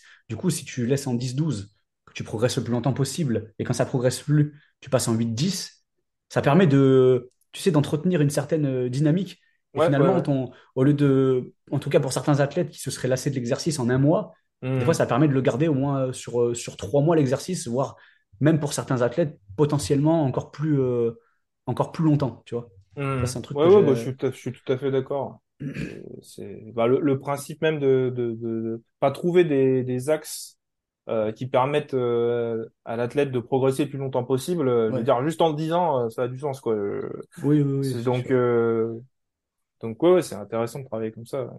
C'est sûr. Et euh, merde, par rapport au... Est-ce que tu avais d'autres idées qui te venaient en tête euh, auxquelles tu penses quand je te dis euh, junk volume? Ben, est-ce qu'on a Je pense qu'on a quand même abordé, pas forcément dans un ordre très précis, mais on a quand même abordé pas mal On est, de, on est un peu de... parti dans, on est un peu parti dans tous les sens là. Ouais, dans pas mal de sujets. Enfin, c'est un sujet qui est quand même relativement vaste. Oui, oui, oui. Et donc, euh, voilà. Après, je pense que ce qui est important de, de retenir, c'est, c'est de, de réussir à, à, à mettre en place une programmation qui soit effective et qui permette la progression, quoi. Ça, c'est, je pense Euh, que c'est, enfin, euh, qui est l'intensité ouais, et la surcharge progressive, vraiment, et d'essayer de maintenir ton, ton exercice le plus, le plus ça. longtemps. Si tu veux simplifier au maximum, euh, Bah, en fait, en fait, en soi, c'est assez simple. Après, tu peux, tu peux utiliser différentes stratégies pour, euh, pour créer de l'adhérence, euh, pour que ça soit intéressant, etc. Mais au final, euh, si tu regardes, enfin froidement le truc, y a rien de sexy quoi. Hein. C'est tu, tu prends un exercice et tu, tu le déglingues quoi. Je veux dire au bout d'un moment, euh, voilà. Le plus longtemps être possible. un peu plus longtemps aussi. Et puis ben tu voilà et puis tu tu donnes tout ce que tu as sur l'exercice et et vraiment quand tu arrives au bout du bout et que tu n'arrives plus à progresser sur un truc, ça a du sens de changer. Mais avant non quoi. Ah, et ouais, bon, ça me fait penser. Je, me je me parle dans tous les sens, je suis désolé, mais vas-y. vas-y. ça me refait penser à autre chose. hein. Du coup, quand je te parlais de- d'entraînement à l'échec, tu vois, Ouais euh, des fois, il y en a qui vont argumenter euh, contre l'entraînement à l'échec parce qu'il y a des études qui montrent que, bah, par exemple, au lieu d'aller à l'échec, si tu t'arrêtes à un RIR avant l'échec, ouais tu vas potentiellement avoir à peu près les, les mêmes gains avec moins de fatigue, donc ça va être plus intéressant. Mais moi, une des raisons pour lesquelles euh, j'aime euh, programmer l'entraînement à l'échec pour pas mal d'athlètes sur ouais. pas mal d'exercices, c'est qu'il y a beaucoup d'athlètes, le- le- à savoir s'entraîner à l'échec, c'est un skill en fait. Hum, Et il y a sûr. beaucoup d'athlètes, même quand tu leur programmes un RPE 10, Hum. dans les faits, vont pas y aller ouais. des fois ils vont s'arrêter avant, ils vont s'arrêter à un RIR en réalité, ouais ou même des fois, des fois deux RIR en pensant Hum. qu'ils sont, euh, sont à l'échec. Et je pense que c'est important que les athlètes, avant de vouloir programmer des RIR 1 ou 2, d'être sûr que ton athlète, il, il master le skill de bah, vraiment d'aller chercher, euh, d'aller chercher l'échec. Et moi, si j'ai peur de, je sais pas, si j'ai peur de que mon athlète il se crame, bah, je- au lieu de mettre deux séries, je préfère en mettre qu'une seule Ouais. mais que, euh, par exemple, un débutant, tu vois, que l'athlète, il apprenne vraiment à aller s'entraîner Euh, à, à l'échec avant de vouloir programmer du 1-2 du 1-2 RIR, parce que dans la réalité, euh, tu mets euh, un RPE 8 sur les assistances à certains athlètes, ils vont se branler sur leurs exercices, tu vois, ils vont se dire, il faut que j'ai deux reps de marge et ils, ils vont pas y être du tout. Alors que s'ils le font comme ça, ils vont pas avoir assez de tension mécanique, vu que c'est les, les dernières reps proches de l'échec où tu as le plus de tension mécanique, et le stimulus en termes d'hypertrophie, il est, enfin, il est, il, est nul. Je sais pas comment tu perçois ça, toi, de ton, de ton, de ton expérience jusque-là, ce que, enfin, je sais pas ce que tu as vu en salle et tout ça. Moi, moi, ce que, bah, c'est un peu ce que, tout à l'heure, je je à quel moment j'en ai un peu parlé, mais euh, ça, ça va dépendre des- du profil de la personne, Ouais, euh, en fonction de, de justement s'il est, si, si j'estime qu'il est capable de pousser à l'échec ou pas. Donc ça, ça revient en fait à à ce que tu disais, je pense. hein, c'est une personne qui, qui, qui va vraiment se donner à 200% sur son exercice et qui va qui va vraiment aller à un RPE 10 à chaque fois, j'ai tendance à foutre du RPE 9 quoi, honnêtement, Oui, parce mais cette personne, tu vois, c'est contextuel. Cette personne, tu sais que tu peux lui mettre c'est ça. 1-2 Et je sais que la, la dernière rep, elle va être ça va être ça va être limite, tu vois, il va vraiment ouais, ouais. vouloir aller euh, 9 9 et demi quoi. Et mais euh, mais pour une personne qui effectivement qui sait qui sait pas vraiment se pousser euh, jusqu'au bout et et ben je je vais lui, je vais, je vais, je vais le, je vais le repousser dans ses retranchements. Et ça, même sur des exercices euh, de, j'ai, j'ai un, j'ai une connaissance là que, qui m'avait, euh, m'avait demandé de le pousser sur un exercice il y a pas très longtemps. Et en fait, euh, je lui dis, mais t'as pas fini là, c'est pas possible. À la fin du truc, il dit, vas-y, je- on va refaire une série, mais on compte pas les reps, c'est moi qui vais te dire quand tu t'arrêtes. Et en fait, il a fait 20 la première série, il a fait 10 reps. Et la deuxième série, il a fait 19 reps avec le même poids. Il était au bout de sa vie, hein. Je, l'ai je l'ai poussé à fond, mais tu vois, c'est pour dire, le, c'est, pour le coup, c'était quelqu'un qui débutait dans la, dans, alors, il- il faisait des entraînements qui s'assimilaient à de la force, c'est pas un compétiteur, mais, euh, mais c'est pour dire que, euh, ça rejoint ce que tu disais, c'est que généralement, un débutant, il va pas savoir ce que ça, ce que ça veut dire, euh, il sait pas ce que ça veut dire pousser vraiment à l'échec. Ouais. Et d'ailleurs, ça, on le voit même sur les complifts, c'est-à-dire que, un- des fois, un RPE 6 euh, ben, ou 7, euh, ça, ça, c'est- enfin, ça, c'est pas, ça reflète pas vraiment ce qu'on attend d'un RPE 6 ou 7, quoi. Oui, oui. Ouais, sur un complift, par exemple. Oui, c'est pas la, c'est pas la même, euh, euh, c'est pas la même chose. Surtout que souvent, tu fais tes accessoires dans un environnement. En tout cas, tu as tendance à programmer des accessoires qui, qui sont faits dans un environnement beaucoup plus stable. Oui, potentiellement, tu vas pouvoir pousser bah, vachement, c'est ça, l'intérêt des, des exercices euh, d'accessoires aussi, ouais. Et du coup, tout à l'heure, tu parlais, bah, enfin, ça, ça rejoint ce que, ce que je pratique aussi, mais tu, parlais, tu disais que tu dépassais rarement euh, deux, trois séries, tu vois, Ouais. pour euh, programmer. C'est ce que je fais aussi. Quand Mm, tu vois aussi des coachs qui programment euh, des fois euh, 4-5 séries. Moi, je suis mm, pas, enfin, je suis de moins en moins favorable. Alors, à part contexte particulier sur certains exercices, euh, je reviendrai peut-être dessus après, mais ouais. euh, euh, alors, euh, assez, euh, assez récemment, Il y a, comment il s'appelle Je sais plus si c'est Chris Bartley ou Brad Schoenfield, tu sais, qui par- ils partagent Ouais, vachement de. Enfin, ils sont dans le terrain de, des, vraiment des trucs, c'est de, de fouiller les, les, les dernières études et de faire, ouais, d'en faire des, d'en faire des synthèses. Et alors, je ne serais pas, là, je suis pas du tout préparé, mais je ne serais pas expliqué exactement le, le phénomène physiologique qui fait que. Mais en fait, euh, ils auraient découvert qu'il y a un phénomène physiologique euh, qui fait que, en fait, plus tu fais de séries, euh, moins tu peux accumuler de, de tension mécanique au fil de tes séries. Donc, plus tu fais de séries, en fait, moins elles deviennent rentables. Et du coup, Hmm, ça rejoint le truc de jump volume. En fait, plus tu as de séries et euh, plus le ratio euh, stimulus-fatigue, il serait, euh, il serait assez faible. Et moi, quand je, quand je prends conscience de ça, bah, ça fait encore plus de sens de faire moins de séries, mais d'aller chercher plus haut dans l'intensité si tu veux avoir toutes tes hmm, répétitions, euh, toutes tes répétitions effectives. ouais, Voilà. ouais, ouais. Bah, effectivement, là, j'étais pas au courant de ce, ce truc-là, Je mais te, je te les, je te, je te les enverrai si je les, ouais, je euh, si je les retrouve. Après, j'arrive pas encore à, j'en parle pas forcément en détail parce que j'arrive pas encore à comprendre Ouais, suffisamment correct. J'ai une image, mais j'arrive pas à comprendre encore suffisamment correctement quel est le mécanisme physiologique qui fait que. d'accord. Mais c'est, c'est un truc qui est assez, euh, assez récent entre guillemets, donc c'est pas, je pense que c'est pas encore bien, euh, pas encore bien établi et bien, Hmm, bien compris, bah, comme, comme pourrait l'être aujourd'hui la, la, la tension mécanique, tu vois. ouais, Parce que même encore il y a quelques années, c'était encore euh, assez flou. Aujourd'hui, on sait que tu sais, là où tu accumules le plus de tension mécanique, c'est quand les reps, elles sont. Tu sais, tu mets le maximum d'attention et que les reps sont, sont, sont, sont lentes, tu vois. Ouais, bien sûr. Ouais, ouais, ouais. Oui, oui, oui. Ok.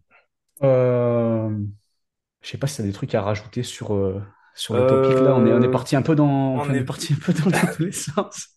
euh, non. Euh, je pense que après, si euh, un... tout à l'heure on a par... on a parlé de, est-ce que je vais pas m'embrouiller tout seul là Mais on va essayer. Euh, tout à l'heure on a on a parlé de de différents rep range. Ouais, Euh, et en fait, euh, bah oui, juste en fait dire que c'est quelque chose qui est. Alors c'est pareil, j'ai pas forcément la, j'ai pas forcément la la science. la science qui va derrière, euh, mais mais c'est c'est un- c'est quelque chose qui est qui est pas mal utilisé euh, chez les bodybuilders et euh, et le fait de travailler sur différents brain d'après ce que ce que j'ai pu ce que j'ai pu voir, c'est quelque chose qui est exploité justement pour euh, pour optimiser euh, pour optimiser l'hypertrophie et donc ça peut être intéressant aussi en plus de euh, comment dire de créer de l'adhérence comme on disait tout à l'heure pour les athlètes d'avoir un objectif et puis de, de, de progresser, Ouais, ben ça peut, ça, ça, ça a aussi cet, cet attrait-là.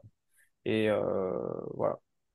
Il y a un bodybuilder euh, anglais qui s'appelle Jordan Peters, si les gens sont intéressés, qui est, qui travaille, qui est extrêmement impressionnant. Je sais pas si tu, je pense que tu vois qui c'est.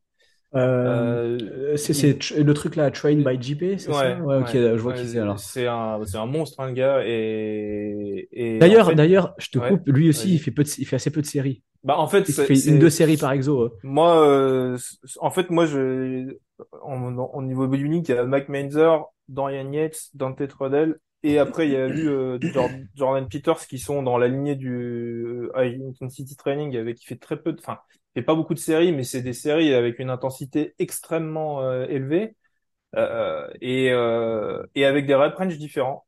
Et ben, je vous invite à aller voir sur Insta, sa- sachant qu'il est, il fait plus de compétition depuis un certain temps, donc il a perdu du poids et c'est, il est extrêmement impressionnant.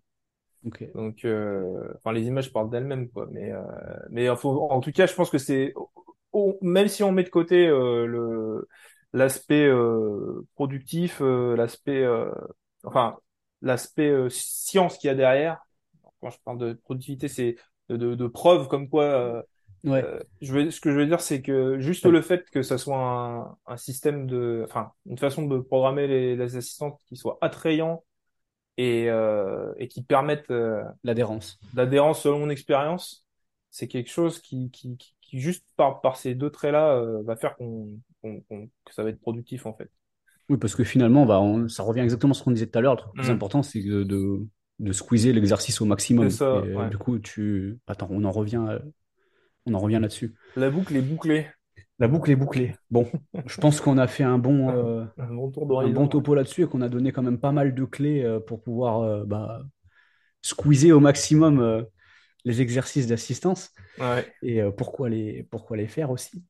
Du coup, on va attaquer la, la troisième rubrique du coup du, du Yes. Euh, qui n'est pas des moindres là. Ouais. je t'ai envoyé pas mal de. Ouais, ouais, tu j'y oh, j'y ai passé, je savais pas combien de temps j'y ai passé, mais j'y ai passé des heures. hein. Ouais, Euh, ouais. donc on va parler de collagène et on va. Donc en fait, euh, j'ai trouvé une euh, déjà une méta-analyse qui faisait la revue de 150 études. Non, 100 Hmm. non pas 150, é- non moins d'études que ça, mais il y avait un, il y avait un paquet des, il y avait un sacré paquet d'études dedans. Ouais. Et en plus de ça, on a, on a traité d'une dizaine d'études euh, indépendantes, du coup.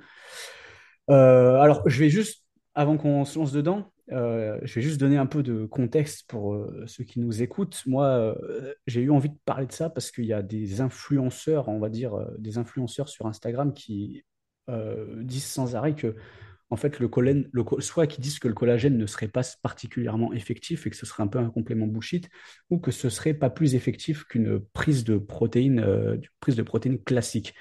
Et euh, moi, en- à première vue, en voyant ça, je me suis tout de suite dit, euh, il doit y avoir, je pense que c'est pas vrai, parce que de mon expérience, quand moi, tous mes athlètes qui prennent du collagène, euh, ils ont des résultats avec, tu vois.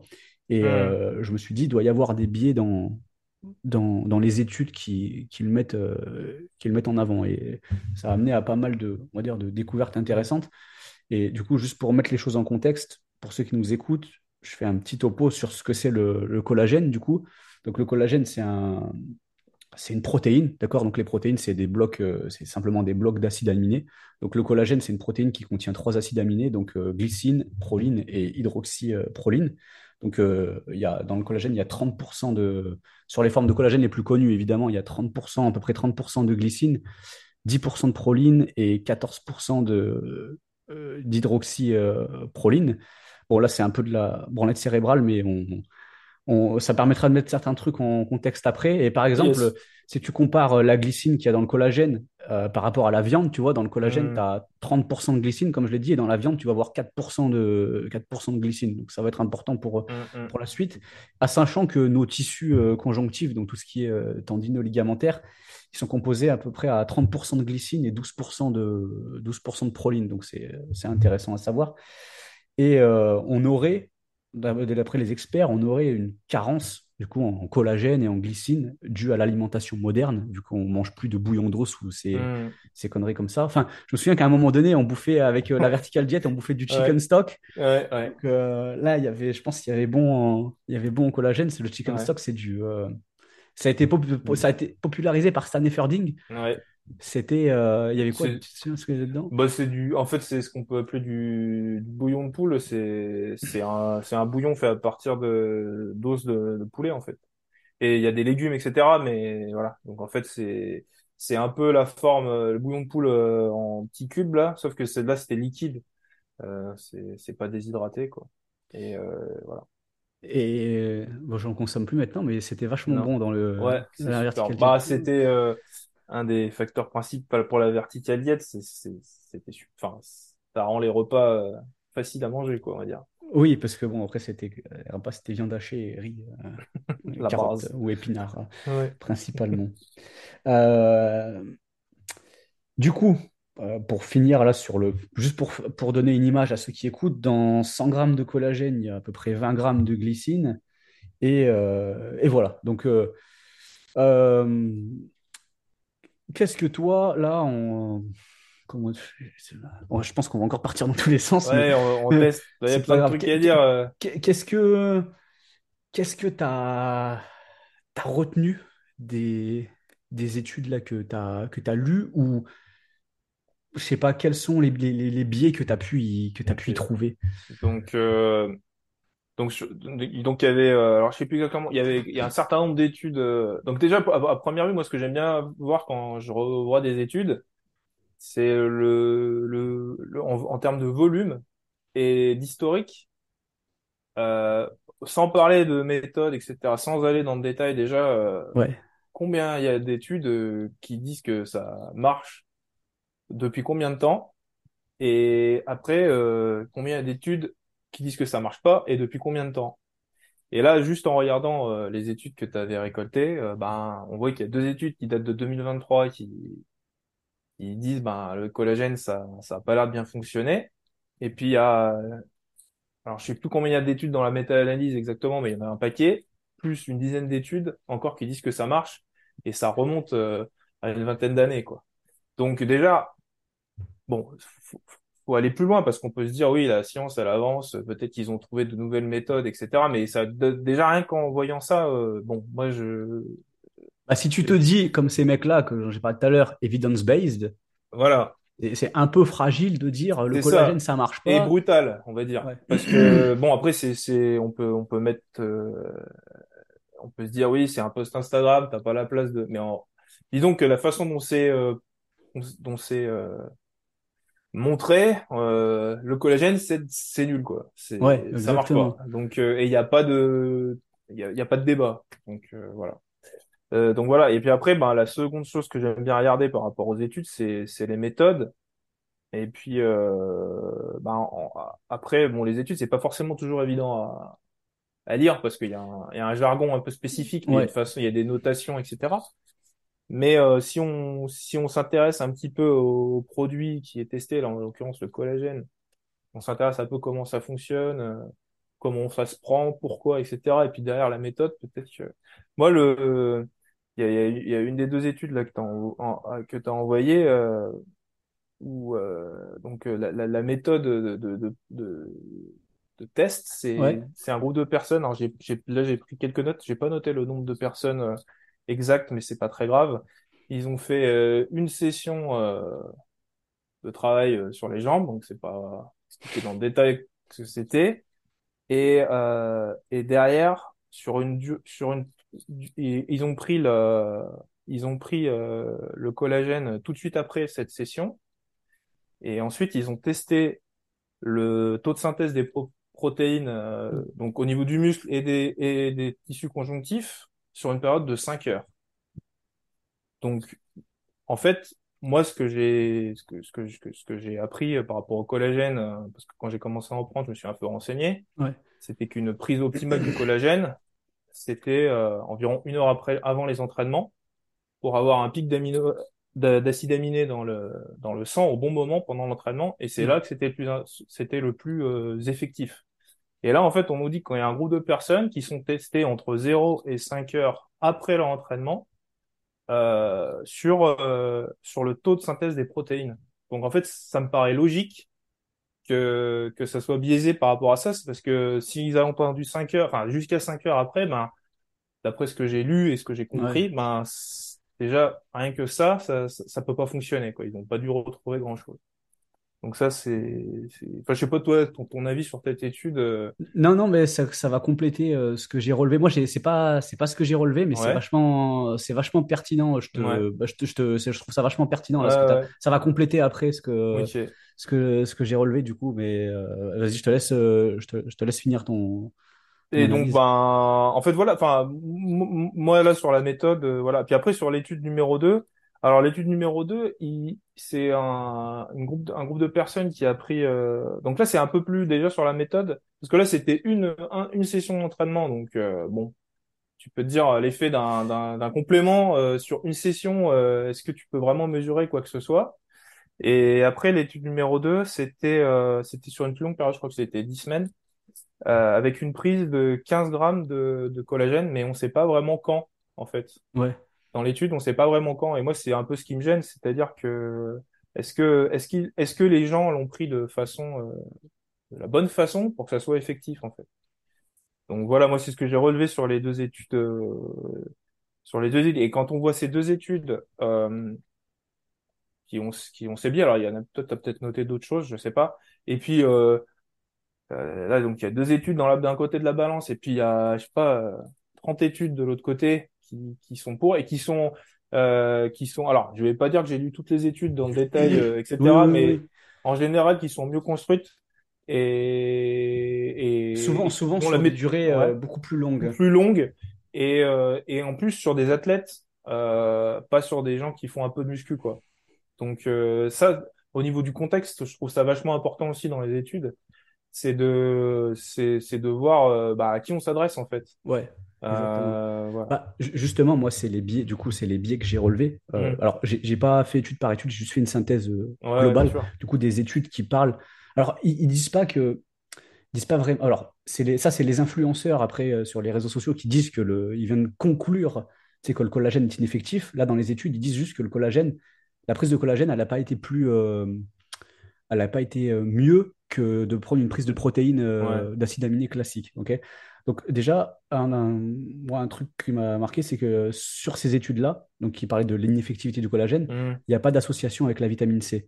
Et Ouais. euh, dans, tu retrouves plusieurs études là que je t'avais envoyées où ils testaient le, le collagène et où on voyait que ça marchait, où il y avait une association déjà avec la, avec la vitamine C. On sait que ça augmente euh, énormément la biodisponibilité et Hmm, la, hmm, la synthèse du collagène. Donc il y a déjà ça comme gros biais. Ensuite, comme tu l'as dit, euh, c'est des athlètes qui sont souvent, c'est marqué euh, healthy euh, young male, tu sais. Ouais, c'est des athlètes qui sont en bonne santé Ouais. et euh, qui ont une pratique. bah là, il y avait une séance et l'autre, c'était marqué recreational practice. Donc c'est une pratique de loisir. On est, on est loin de, de ce que peuvent subir des athlètes de haut niveau en, Clairement. for- en force athlétique en termes Hmm, de, de contraintes. Donc, qu'est-ce que tu veux, euh, qu'est-ce que tu veux hmm, observer hmm. dans ce contexte-là? Ça m'a, ça m'a fait penser à autre chose. Il y avait un mec qui avait repartagé une étude sur le, le cupping, tu sais, le, Ouais. le cupping, Ouais. euh, qui a été fait en fait sur des gens qui n'avaient pas un, un groupe de personnes qui n'avaient pas un besoin de récupération particulier. Ça veut dire que si, encore pas, pire, ça. si, si t'es pas, si t'as pas de problème, que t'es pas Ouais. fatigué, tu vas te mettre 10 minutes ouais. sur le dos. euh, quel, quel résultat tu espères observer? Et le mec clairement. concluait que le cupping, ça ne servait à rien. Mais à un moment donné, il Ouais, faut ouais. avoir un peu de, Ouais, un peu de, de, de, réflexion. Et euh, le- un autre point à souligner, en fait, moi qui m'a qui m'a marqué quand il compare euh, du coup le collagène et la, la prise de protéines classique, euh, c'est que je pense que les niveaux de donc d'acides aminés qui composent le collagène, ils n'étaient pas distribués en quantité euh, suffisamment élevée pour qu'on Hmm. puisse voir une différence significative avec de la whey. Si tu veux, le, le contraste d'acides aminés que tu, qu'on va avoir dans la whey par rapport à la prise de collagène, il y a un gap, mais je pense que c'est mon, ma vision des choses. Je pense Ouais, qu'il ouais. n'y a pas assez de contraste en fait, Ah oui, dire. surtout sur des sujets sains pour pouvoir euh, En tirer une euh, conclusion. en tirer une conclusion. En sachant en plus, je ne l'ai même pas relevé, mais en sachant en plus que euh, la méthode dont ça a été fait, comme tu l'as mentionné tout à l'heure, Hmm. elle paraît un peu, euh, un peu bancale. Bah Tu, ouais. tu l'as, tu l'as, tu l'as dit toi-même, enfin, tu, tu l'as euh, mentionné euh, à juste titre. Et il y a un autre truc que j'ai noté, c'est qu'on n'a pas d'informations sur la teneur totale en glycine et du Ouais. collagène qu'ils administrent et de la whey protéine qu'ils administrent. Ouais. Parce que ça faut savoir qu'il y a des whey protéines parfois qui sont euh, enrichies dans certains acides aminés. Donc tu Hmm. sais pas, tu sais pas le contraste, on sait même pas le contraste qu'il y a entre les différents, euh, Ouais. les différents acides aminés du coup. Donc c'est c'est un peu Hmm. biaisé. Et par contre, j'ai trouvé un, j'ai trouvé un petit biais aux études qui montrent l'effectivité du collagène. Donc là, si on fait, si on fait le topo, toutes les études qui montrent, enfin en tout cas la- la- les études qu'on a pu voir qui montrent euh, l'effectivité du collagène, elles montrent une augmentation de la synthèse protéique des tissus conjonctifs ou de la synthèse du collagène. Ouais. Elles montrent euh, une réduction des douleurs chez les gens qui ont des douleurs. Et elle- ce qui est intéressant, c'est qu'elle montre aussi une amélioration de la résilience des tendons et de la capacité à absorber ou transférer les forces chez, Ouais. dans, Ouais. dans certains cas. Donc ça, c'est hyper intéressant. Par contre, le, le seul euh, truc qui est dommage, c'est que sur ces publics-là, ils n'ont pas comparé avec une prise d'acide aminé classique, donc de, de whey protéine. Sais, souvent, Ouais. ils donnent un, Ouais. donnent un, ils donnent un placebo, ils donnent de la malto, de Ouais. la malto. Donc, tu, tu sais que déjà, tu sais que le collagène, l'effectivité, elle n'est pas placebo, vu qu'ils ont administré souvent un, un placebo. Mais on peut se demander ce que ça aurait donné par rapport à une prise de, dans ces cas-là, par rapport Effectivement, c'est pas mal de faire la comparaison. classique. Donc, il y, a- il y a ce biais-là. Mais par contre, euh, quand tu regardes le, le schéma global, tu te rends compte que, bah, tu te rends compte que, que, que ça fonctionne. Tu vois. Hmm. Bah oui, Et puis alors, ce qui, ce qui- encore une fois, euh, la science, euh, bah c'est super. hein, Enfin, mais à un moment donné, euh, comme tu le disais tout à l'heure, moi personnellement, je prends du collagène et je sais que quand j'en prends pas, ça fait une différence. Donc, bah ils peuvent sortir le nombre d'articles qu'ils veulent. si moi ça me fait un truc bénéfique, je vais, je vais en consommer en fait. Donc euh, après, faut, faut, faut tester, faut, faut, faut prendre les, faut, faut, faut voir ce que, ce que sur les, sur, sur, sur, sur euh, les personnes qui en prennent. Est-ce que ça a un effet ou pas? bah, je pense qu'en tant que coach, Ouais. déjà, ou même athlète, enfin, déjà, en tant qu'athlète, ton premier terrain d'étude, c'est toi-même.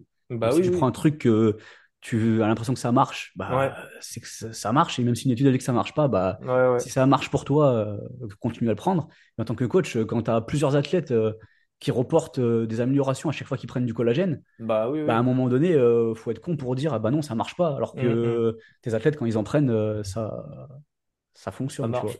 C'est un peu, euh, Ouais, ouais, un peu, mais moi, ce que, ce que je déplore, c'est le, un peu le, le manque de réflexion de ces mecs qui repartagent ça avec un, c'est un peu de, Ouais, je, je me demande si, enfin, vraiment l'intérêt qu'ils ont à faire ça, parce que, tu vois, ils, enfin, c'est, c'est, enfin, je- c'est un poste facile, en fait. Pour moi, oui, c'est, un poste facile qui va faire réfléchir. C'est comme, euh, euh, récemment, il y a eu pas mal de trucs sur la créatine, euh, dans la, dans le même sens, ah, j'ai pas, j'ai pas vu, j'ai pas suivi. J'ai vu pas mal de trucs passer, passer, ben, exactement le même truc. La créatine, ça sert à rien. Mais, mais au final, voilà, ça fait un pote, puis les gens en parlent. Ouais, ouais, donc, donc ça fait de la visibilité. ça fait de la visibilité et ça fait parler, quoi. Moi, je vois, un... je vois que le seul intérêt, c'est ça, quoi. Euh, mais mais c'est dommage parce qu'on on, on pourrait faire un- faire des posts intéressants justement en disant bah voilà il y a une étude qui est sortie euh, qu'est-ce enfin en quoi c'est est-ce que c'est bon est-ce que c'est pas bon en quoi ça peut être intéressant Oui, etc. moi, je trouve que ça invite pas assez à la, à la réflexion, tu vois. C'est Hmm. plus, euh, on, on donne un truc catégorique, on dit, tiens, ça, c'est ouais poubelle, au lieu de d'essayer de pousser à, ça Parce que c'est pas mauvais de remettre une idée en question, parce que justement, ça te fait, bah, ça te fait faire de la recherche et tu apprends, tu apprends, tu apprends des choses. Comme là, là, ça nous pousse à, ça nous pousse à regarder un peu la littérature, tu vois, pour voir Hmm, euh, ce qu'ils sont dit, parce qu'autant on aurait pu être surpris et voir que finalement, c'est, hmm, hmm, c'est, c'est plus controversé que ce que ça n'y paraissait. Euh, finalement, c'est pas le cas, vu qu'il s'avère qu'il y a quand même, les évidences, elles sont quand même solides pour dire que ça marche. Et alors, je sais pas si tu as quelque chose à, t'as, t'as quelque chose à, à par rajouter rapport au collagène non j'ai pas de J'ai, moi, ça m'a poussé après à, du coup, par rapport au fait que, tu sais, dans les, bah, dans les deux études, du coup, où on voyait, même si la, le test qui est fait est, est bancal, comme tu Hmm, l'as souligné tout à l'heure, ça m'a quand même euh, poussé à me poser euh, des questions. Donc, euh, je vais, je vais citer ce que j'ai euh, ce que, ce que j'ai écrit.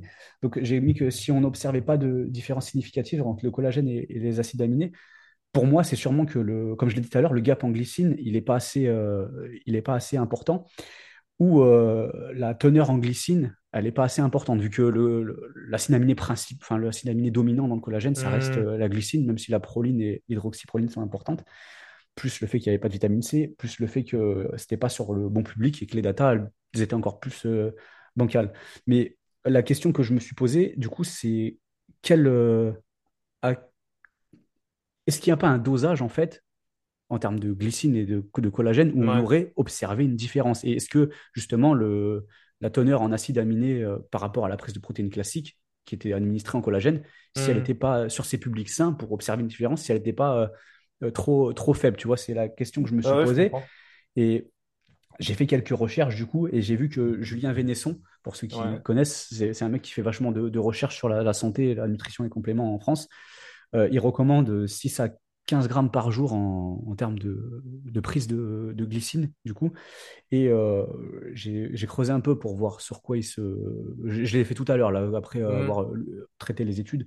J'ai creusé un peu et j'ai vu qu'il se, du coup, qu'il se basait sur des, des recherches qui montraient qu'on devrait se supplémenter à raison de 10 grammes par jour en glycine ou avoir une complémentation en collagène qui nous apporte jusqu'à 10 grammes de, jusqu'à 10 grammes de glycine et que, euh, en fait, euh, au-delà de ça, si on se complé- même en ayant une bonne alimentation, si on ne se complémentait pas à cette teneur-là, on était euh, considéré carencé en glycine, et que euh, il fallait ce, ce quota-là pour optimiser la synthèse du, du collagène.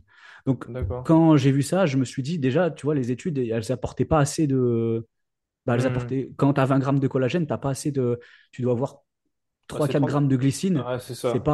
Ah, c'est pas pas... énorme, ouais. Donc ça voudrait dire que ça, pas... ça vaudrait le coup de surcomplémenter en glycine en plus? Bah, du coup, c'est ce que je me suis dit, c'est que dix- pour Hmm. avoir 10 grammes de glycine, il faut 50 grammes soit de peptides de collagène Il ou faut avoir de, un, un budget quand même parce que c'est pas donné.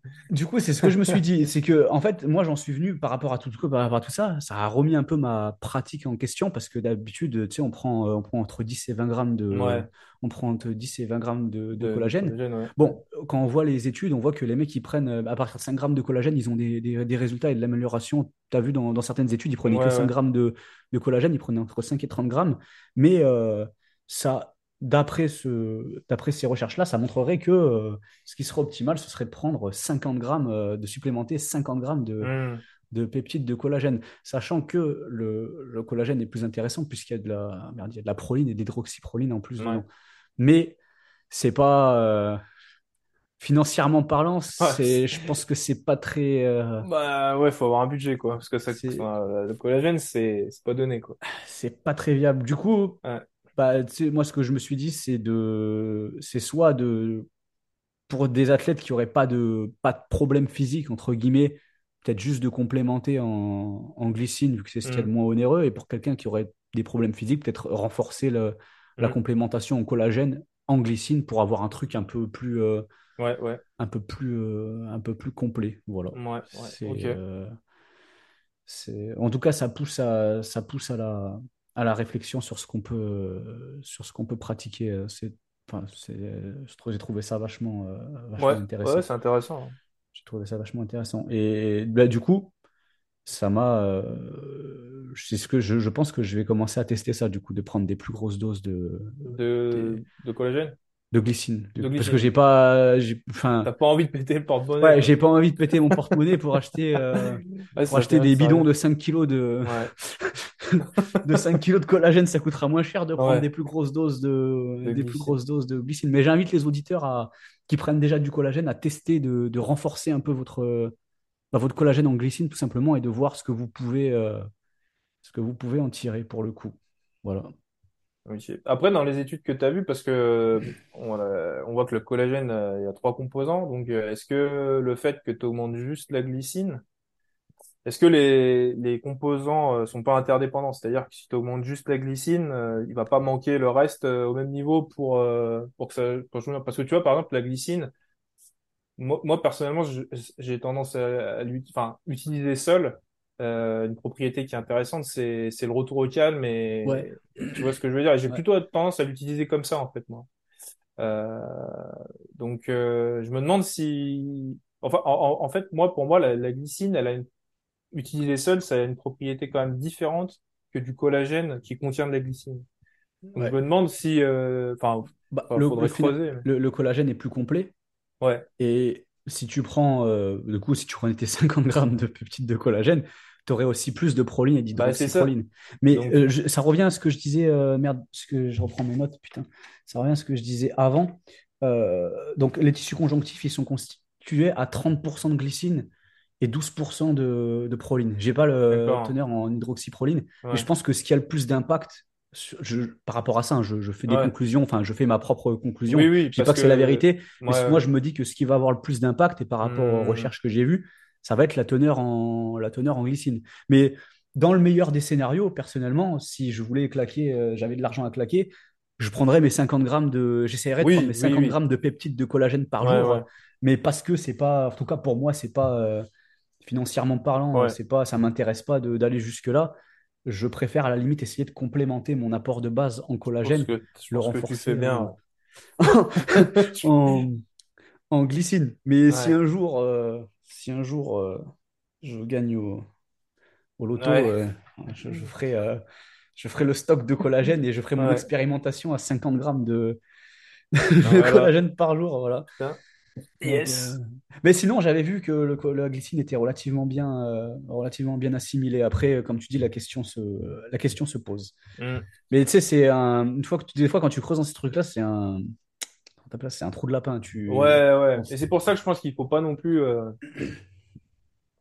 faut pas non plus enfin à moins vraiment que ça, ça soit un- ça, c'est pas forcément utile de, de trop se, se prendre la tête en fait. Je, Ah oui, en tant que pratiquant. que euh, je pense que Et parce qu'en fait euh, les suppléments euh, c'est facile de c'est facile de tomber dans le piège de, de consommer toute une batterie de suppléments. et en fait, au final, ça va pas non plus. Enfin, c'est bénéfique, ça peut être bénéfique de, de consommer des suppléments, mais il vaut mieux faire un choix stratégique plutôt que de que de consommer toute une panoplie, puis après plus savoir euh, Ouais, euh, qui fonctionne bien. Parce qu'après, je pense que tout, tout le monde est un petit peu différent. Il y a il y a des gens qui réagissent plus ou moins bien à, à certains suppléments et ça sert à rien en fait de de, de gâcher de l'argent euh, là-dedans. Il vaut mieux investir dans autre chose, je pense. Mais bon, voilà. exactement. Je suis d'accord avec toi. Je, je te rejoins Ouais. sur, euh, sur ce point-là.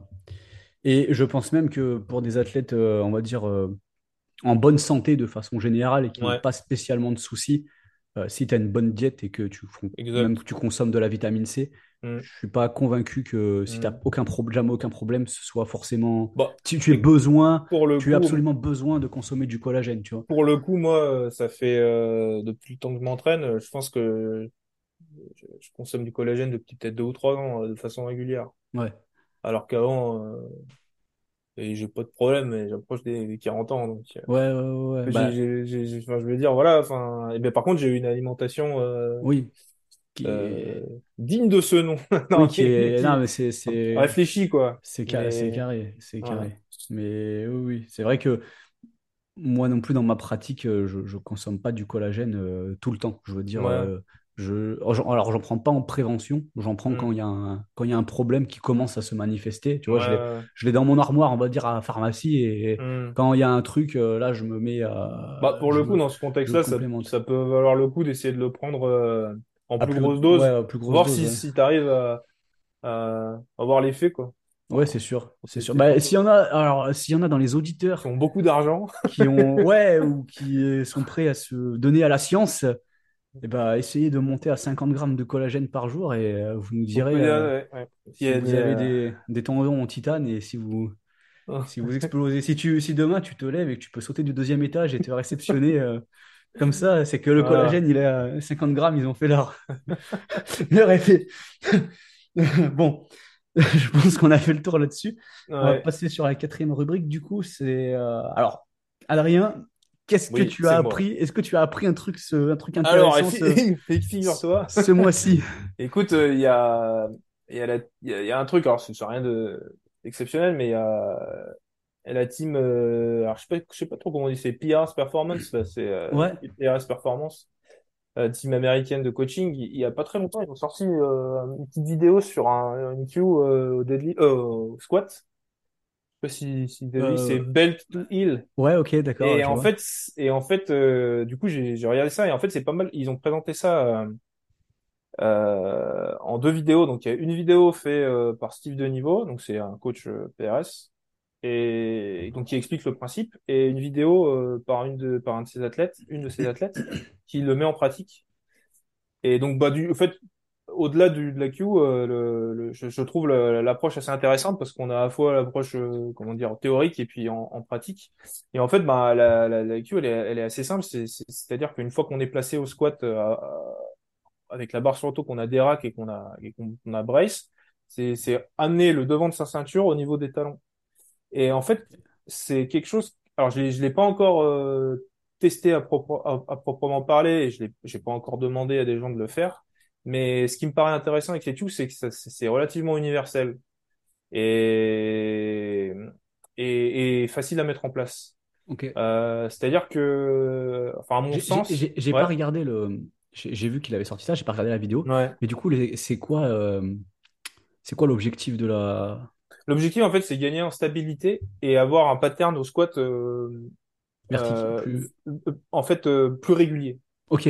La personne euh, en question qui monte, c'est quelqu'un qui avait des problèmes de- sur son pattern et qui, qui, qui, avait tendance à se mettre en porte-à-faux ou euh, enfin pas toujours descendre au même niveau, etc. Et là, en fait, en intégrant ça, on voit qu'elle arrive à, mieux se à, mieux se guider.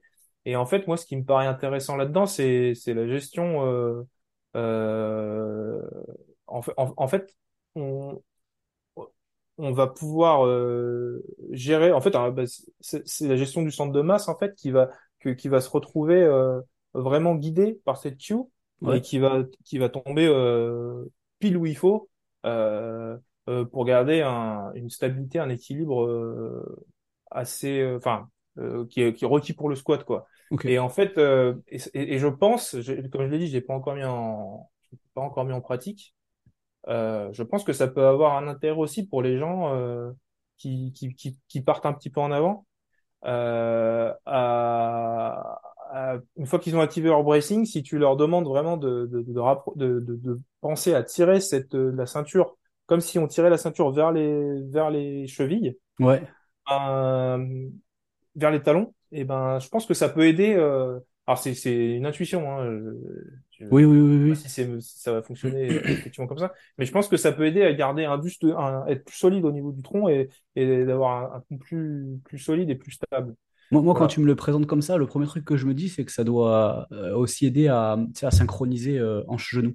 Ouais, Euh, bah en fait la c'est ce qu'il explique le... Aussi, euh, c'est ce qu'il explique. Et tu vois par exemple euh, moi, euh, je sais que sur, sur certains sur certains athlètes, je vais leur dire de plus s'asseoir en arrière ou de descendre droit ou de d'emmener plus les genoux en avant. Mais j'ai l'impression en fait, mais, mais c'est vachement spécifique à l'athlète. Ouais, ouais, ouais. Et j'ai l'impression que cette euh, cette cue-là, elle elle pourrait permettre de, enfin elle est relativement universelle parce que et et et le, et le gars dans sa vidéo il il en il en parle aussi comme ça, c'est que euh, les, quand tu regardes quelqu'un qui squatte, en fait, tu, tu- moi du coup après je me suis amusé à regarder des vidéos de, de gens qui squattent et je me rends compte qu'en fait c'est vrai quoi. Je veux dire, peu importe la morphologie, euh, t'as toujours cette, euh, t'as toujours ce pattern qui réapparaît quoi.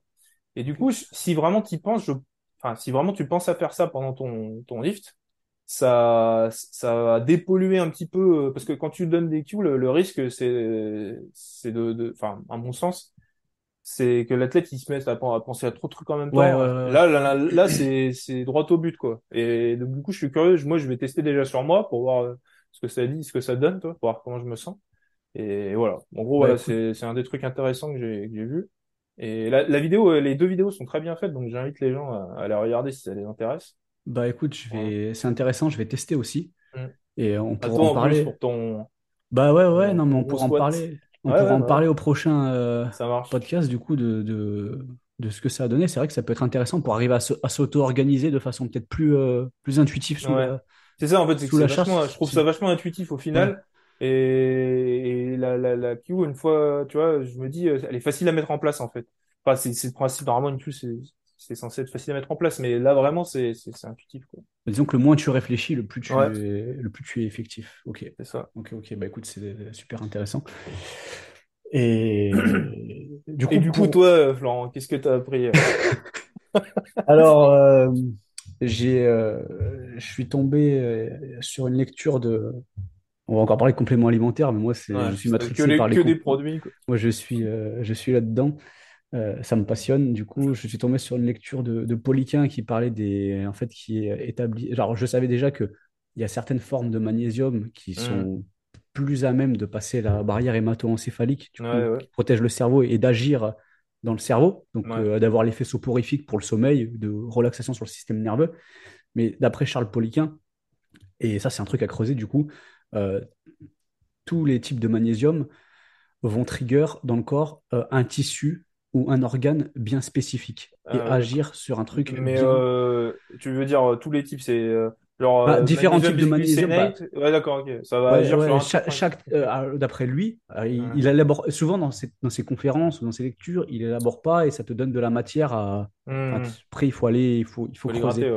Mais et souvent, tu, quand tu grattes sur ce qu'il dit, tu, il invente rien, tu trouves quand même vachement de, vachement de trucs. Du coup, ça m'a intéressé. Hmm. J'ai pas encore creusé, mais c'est un truc qui, qui m'intéresse et du coup, c'est la découverte. C'est que voilà, il y aurait des, chaque type de magnésium, en tout cas, euh, serait le trigger de certains tissus spécifiques. Et même si le, t'es avec moi ou t'es bloqué là? Ouais, je suis Ah, là, je, ouais. je pensais que mais ça, ça, il y a eu une micro-coupure, ouais. je pensais que ça avait, ça avait frisé.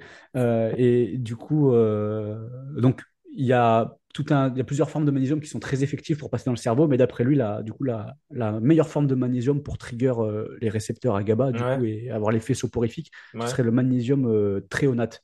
Du coup, D'accord. c'est pas une forme qui est très. Alors, euh, je- il y a, il y a un autre terme, euh, un terme commercial. Moi, j'ai essayé ce, ce supplément il y a quelques temps. Ouais, Alors, c'est, c'est un, c'est, il est relativement cher par rapport aux autres formes de magnésium. Mais, euh, par contre, alors, euh, au niveau, euh, concentration et, et, euh, comment dire, un sentiment de. Alors moi en plus, je suis, je, je, je me m'estime comme être une personne qui est pas très répondant en général aux, aux suppléments. C'est des Ouais, gens qui, enfin, je, je me, par rapport, souvent des gens me disent ah, ça c'est génial et tout, moi je le prends. Il y a que quelques suppléments qui qui vont faire effet, tu vois. ouais, Mais celui-là, j'ai un sentiment euh, d'être serein, tu vois, calme et ultra focus. Et j'ai j'ai essayé plusieurs mois et après j'ai pas continué parce que bon, c'était relativement cher, mais mais McTain, voilà, c'est ça le, le nom commercial. Enfin, il y a une forme de des gens qui commercialisent ce truc, c'est McTain et elle serait honnête. Ouais. T'as, Et j'ai t'as- été, t'as- sur toi-même, tu as observé une différence par rapport à... ce- Tu prenais celui de NutriPure? je prenais, alors à l'époque, je suis pas sûr qu'ils le proposaient. Je prenais du No Food, une marque américaine, et du coup, eux, c'est McTain, c'est de la McTain, quoi. Et par rapport à du bisglycinate, moi, je, je, je prends du bisglycinate le, le soir en général. Ouais, Et celui-là, je le prenais pas le soir, je le prenais euh, en journée. ok, Et par exemple, euh, quand, dans, sur des sessions de travail, je, je, je voyais bien la différence, et même pendant l'entraînement, ok, d'accord. où il y a une, un sentiment de, c'est c'est difficile à, à dire, mais vraiment d'être euh, d'être ultra focus et vraiment serein, quoi, tu vois, euh, détendu, quoi. Ben, Ouais, t'es plus apaisé, euh, ouais, enfin, c'est l'objectif du coup, que c'est ça, ça. le... Et en fait, j'ai été surpris parce que moi, du coup, je souvent, je réagis pas énormément aux suppléments. Enfin, en tout cas, euh, en tout cas pas forcément comme d'autres personnes. Et là, c'était vraiment bluffant, quoi. Ok. Ouais. Donc, euh, c'est, c'est... Mais j'étais pas au courant de ce, ce, enfin, l'article là, je, je, je- j'ai pas vu. Bah après, si c'est...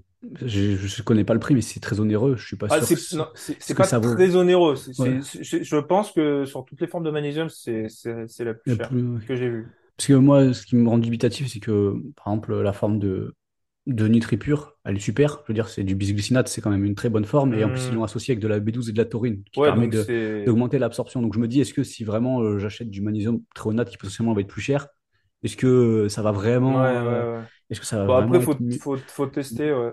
Mais en tout cas, voilà, c'est, euh, ça donne matière à creuser. C'est, euh, c'est intéressant, même je suppose, pour des gens qui ont des pathologies ou certaines maladies, tu vois, euh, si tu veux avoir tel ou tel impact. Après, bon, tu creuses, tu, tu vas beaucoup plus loin que le cadre de, de l'entraînement. Et je pense que pour le Ouais, pratiquant lambda, c'est pas trop la peine de, c'est pas trop la peine d'aller jusque-là, quoi. Voilà. Donc, c'était la, la découverte du mois, l'apprentissage du mois. Euh, voilà. Ok. Bon, on va pouvoir conclure avec le, Des questions, non, c'est ça? le Q&A. Le Q&A. Le Q&A, là, ça fait, on arrive sur les deux heures, là. Putain, c'est déjà... On est, Alors, donc, la première question, elle est déjà répondue. Doit-on faire des accessoires uniquement dans un but d'hypertrophie? oui, Euh, je pense qu'on a abordé le sujet, ouais. euh, ouais, je, on, on Donc, va pas euh, ouais, retourner ouais, on va dessus. pas tout refaire. Euh, euh, créatine en force, est-ce que ça a du sens ou est-ce qu'on s'en fout?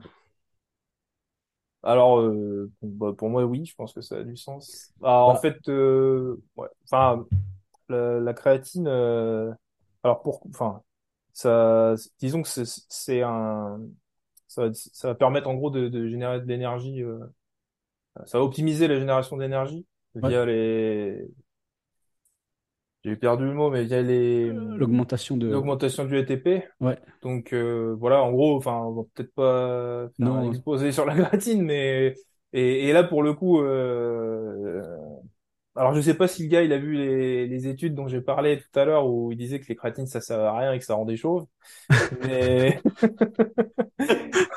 mais euh, mais non, en tout cas, euh, niveau recherche, euh, pour montrer l'effectivité de la créatine sur les gains en force et en masse musculaire, c'est très, très, euh, ouais. Bah très, en fait, je, solide crois que euh, à quelques années, je m'y étais intéressé, je crois que c'est le supplément le plus recherché Ouais, Euh, de, enfin, de- depuis qu'on fait des recherches sur les suppléments, ça, ça doit être le truc le plus recherché. Et s'il y a un truc qui fonctionne, c'est c'est ça, quoi.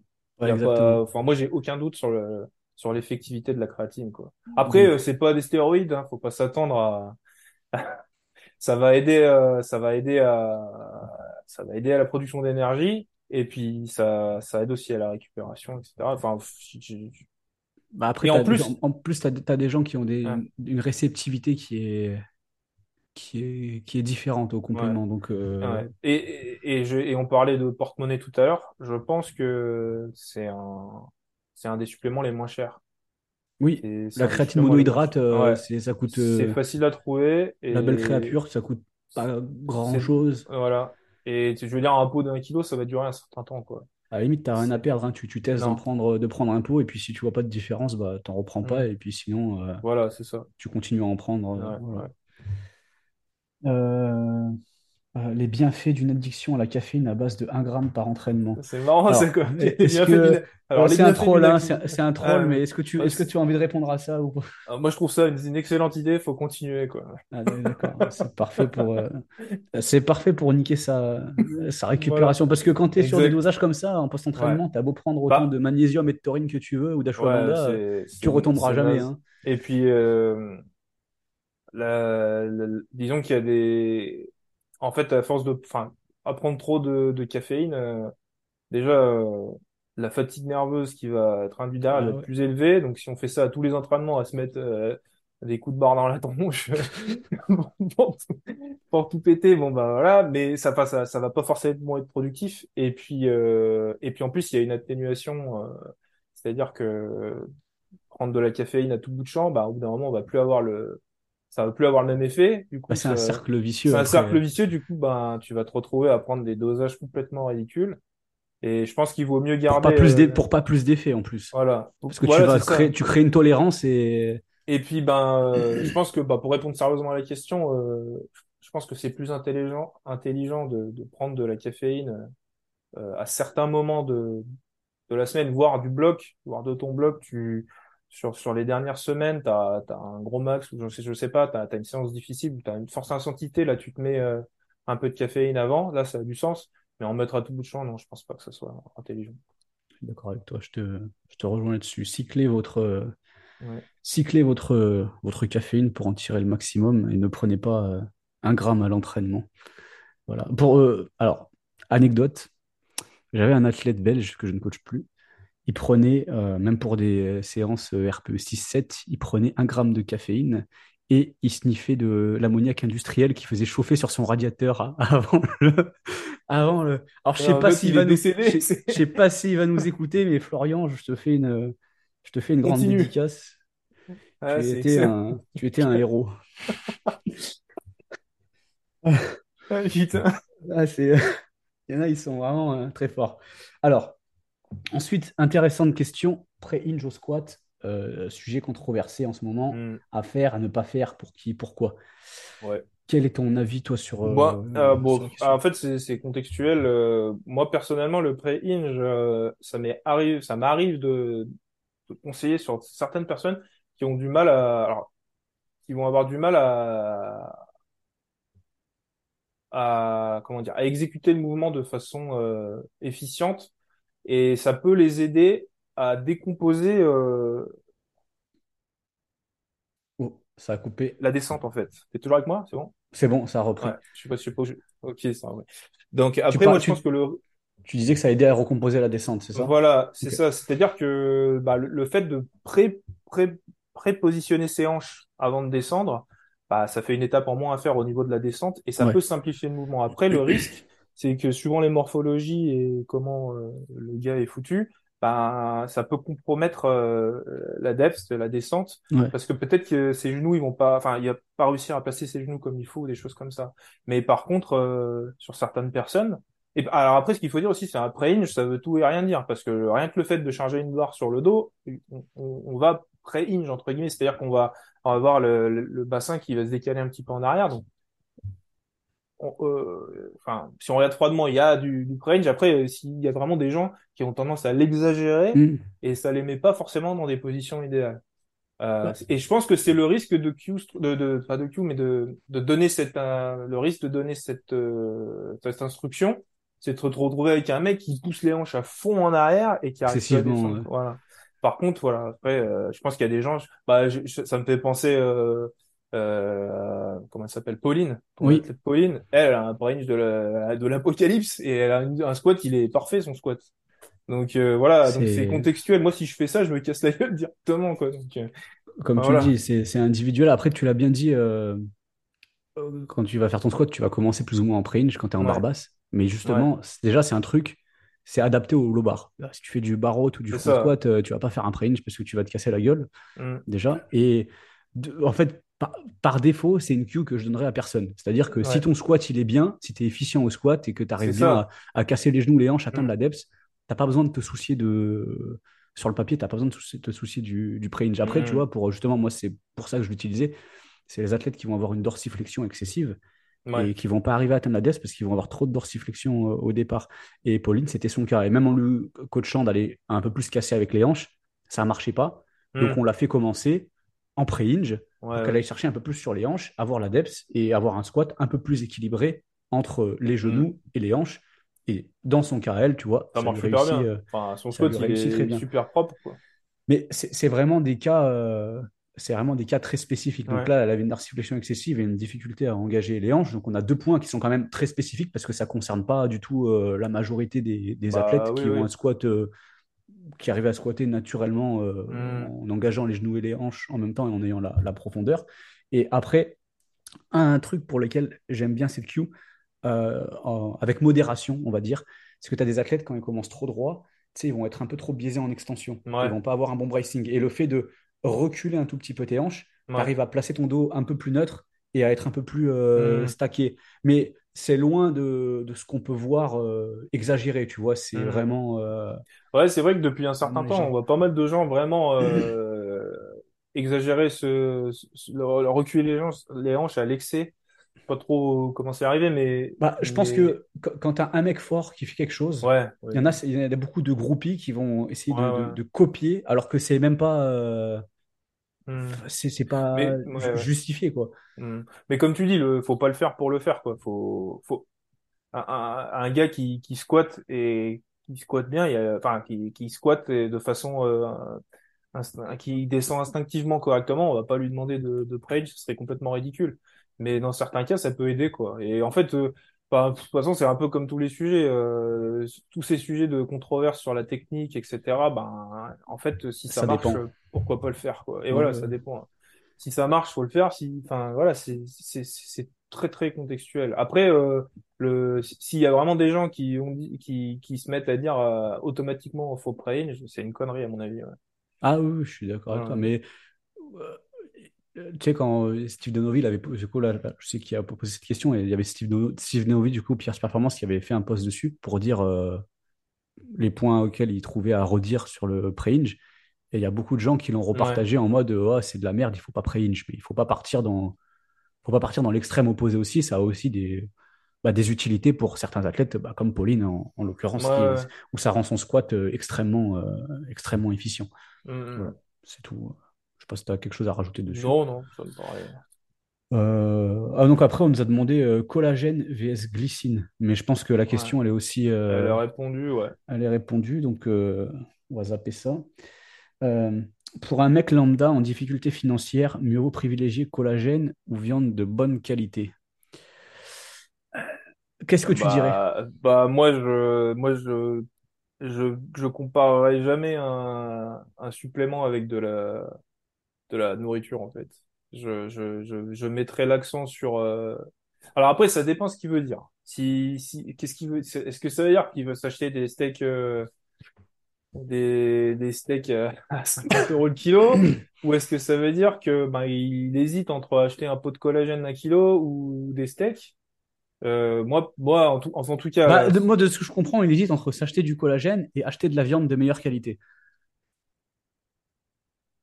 Moi, je, moi, j'aurais tendance à plutôt dire achète de la viande, mais, enfin, c'est même sûr, je me poserai même pas la question, en fait. Ouais. Parce que je, je pense que le- le- les, les, les suppléments, c'est, c'est, c'est très bien, mais la première chose à- sur laquelle il faut travailler quand on veut performer, c'est, c'est sa diète. Et vaut mieux avoir une diète carrée avec zéro supplément que 12 000 suppléments et une diète en mousse, quoi. Je veux dire, euh, Ah, ça, c'est. c'est, il n'y a pas de, donc, euh, donc, euh, le collagène, oui, ça a des propriétés intéressantes, mais ça, dé- déjà, en- si on regarde, si on regarde juste le fait que, enfin, au niveau du profil nutritionnel entre un steak et des protéines de, protéines de collagène, euh, c'est, ça, ça aura pas du tout les mêmes, euh, les mêmes apports. Et, enfin, bon, enfin, oui, il n'y a pas photo, quoi. Je, je conseillerais jamais quelqu'un d'acheter du, du collagène euh, s'il a le choix entre viande et collagène. Bah, sans euh, tirer de conclusion trop hâtive, juste si on se reporte sur les études tout à l'heure qui ont été faites sur des cas où il n'y avait pas de problème, entre guillemets, on Hmm. voyait qu'une prise de collagène de base, contrairement à une prise de protéines équivalente, euh, il n'y avait pas trop Ouais. de...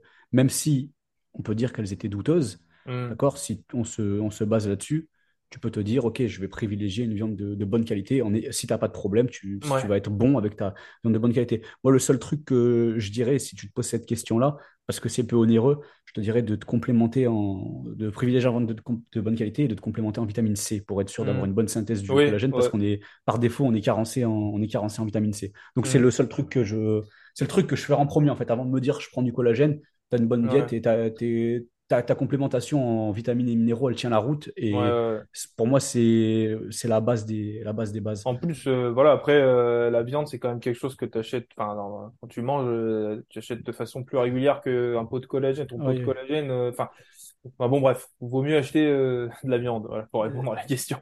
c'est sûr, c'est sûr. Et si tu veux une alternative moins chère, du coup, par rapport à ce qu'on a dit, éventuellement considérer la glycine. Ouais, Parce que c'est moins, cher. Si jamais, si jamais vraiment tu es en difficulté financière et que tu, tu dois prendre un, un substitut. Euh, dernière question. HMB pour ou inutile? Alors, Alors, euh, je vais pas te je, mentir, ouais, avant, je, avant cette question, que je dire. connaissais pas le HMB. moi, pa- pareil, j'ai j'ai regardé rapidement ce que c'était. Je, je, ah, je me sens pas très à l'aise pour répondre parce que j'ai jamais testé et, et voilà. Je sais que c'est un- j'ai vu, que c'était un dérivé de la leucine.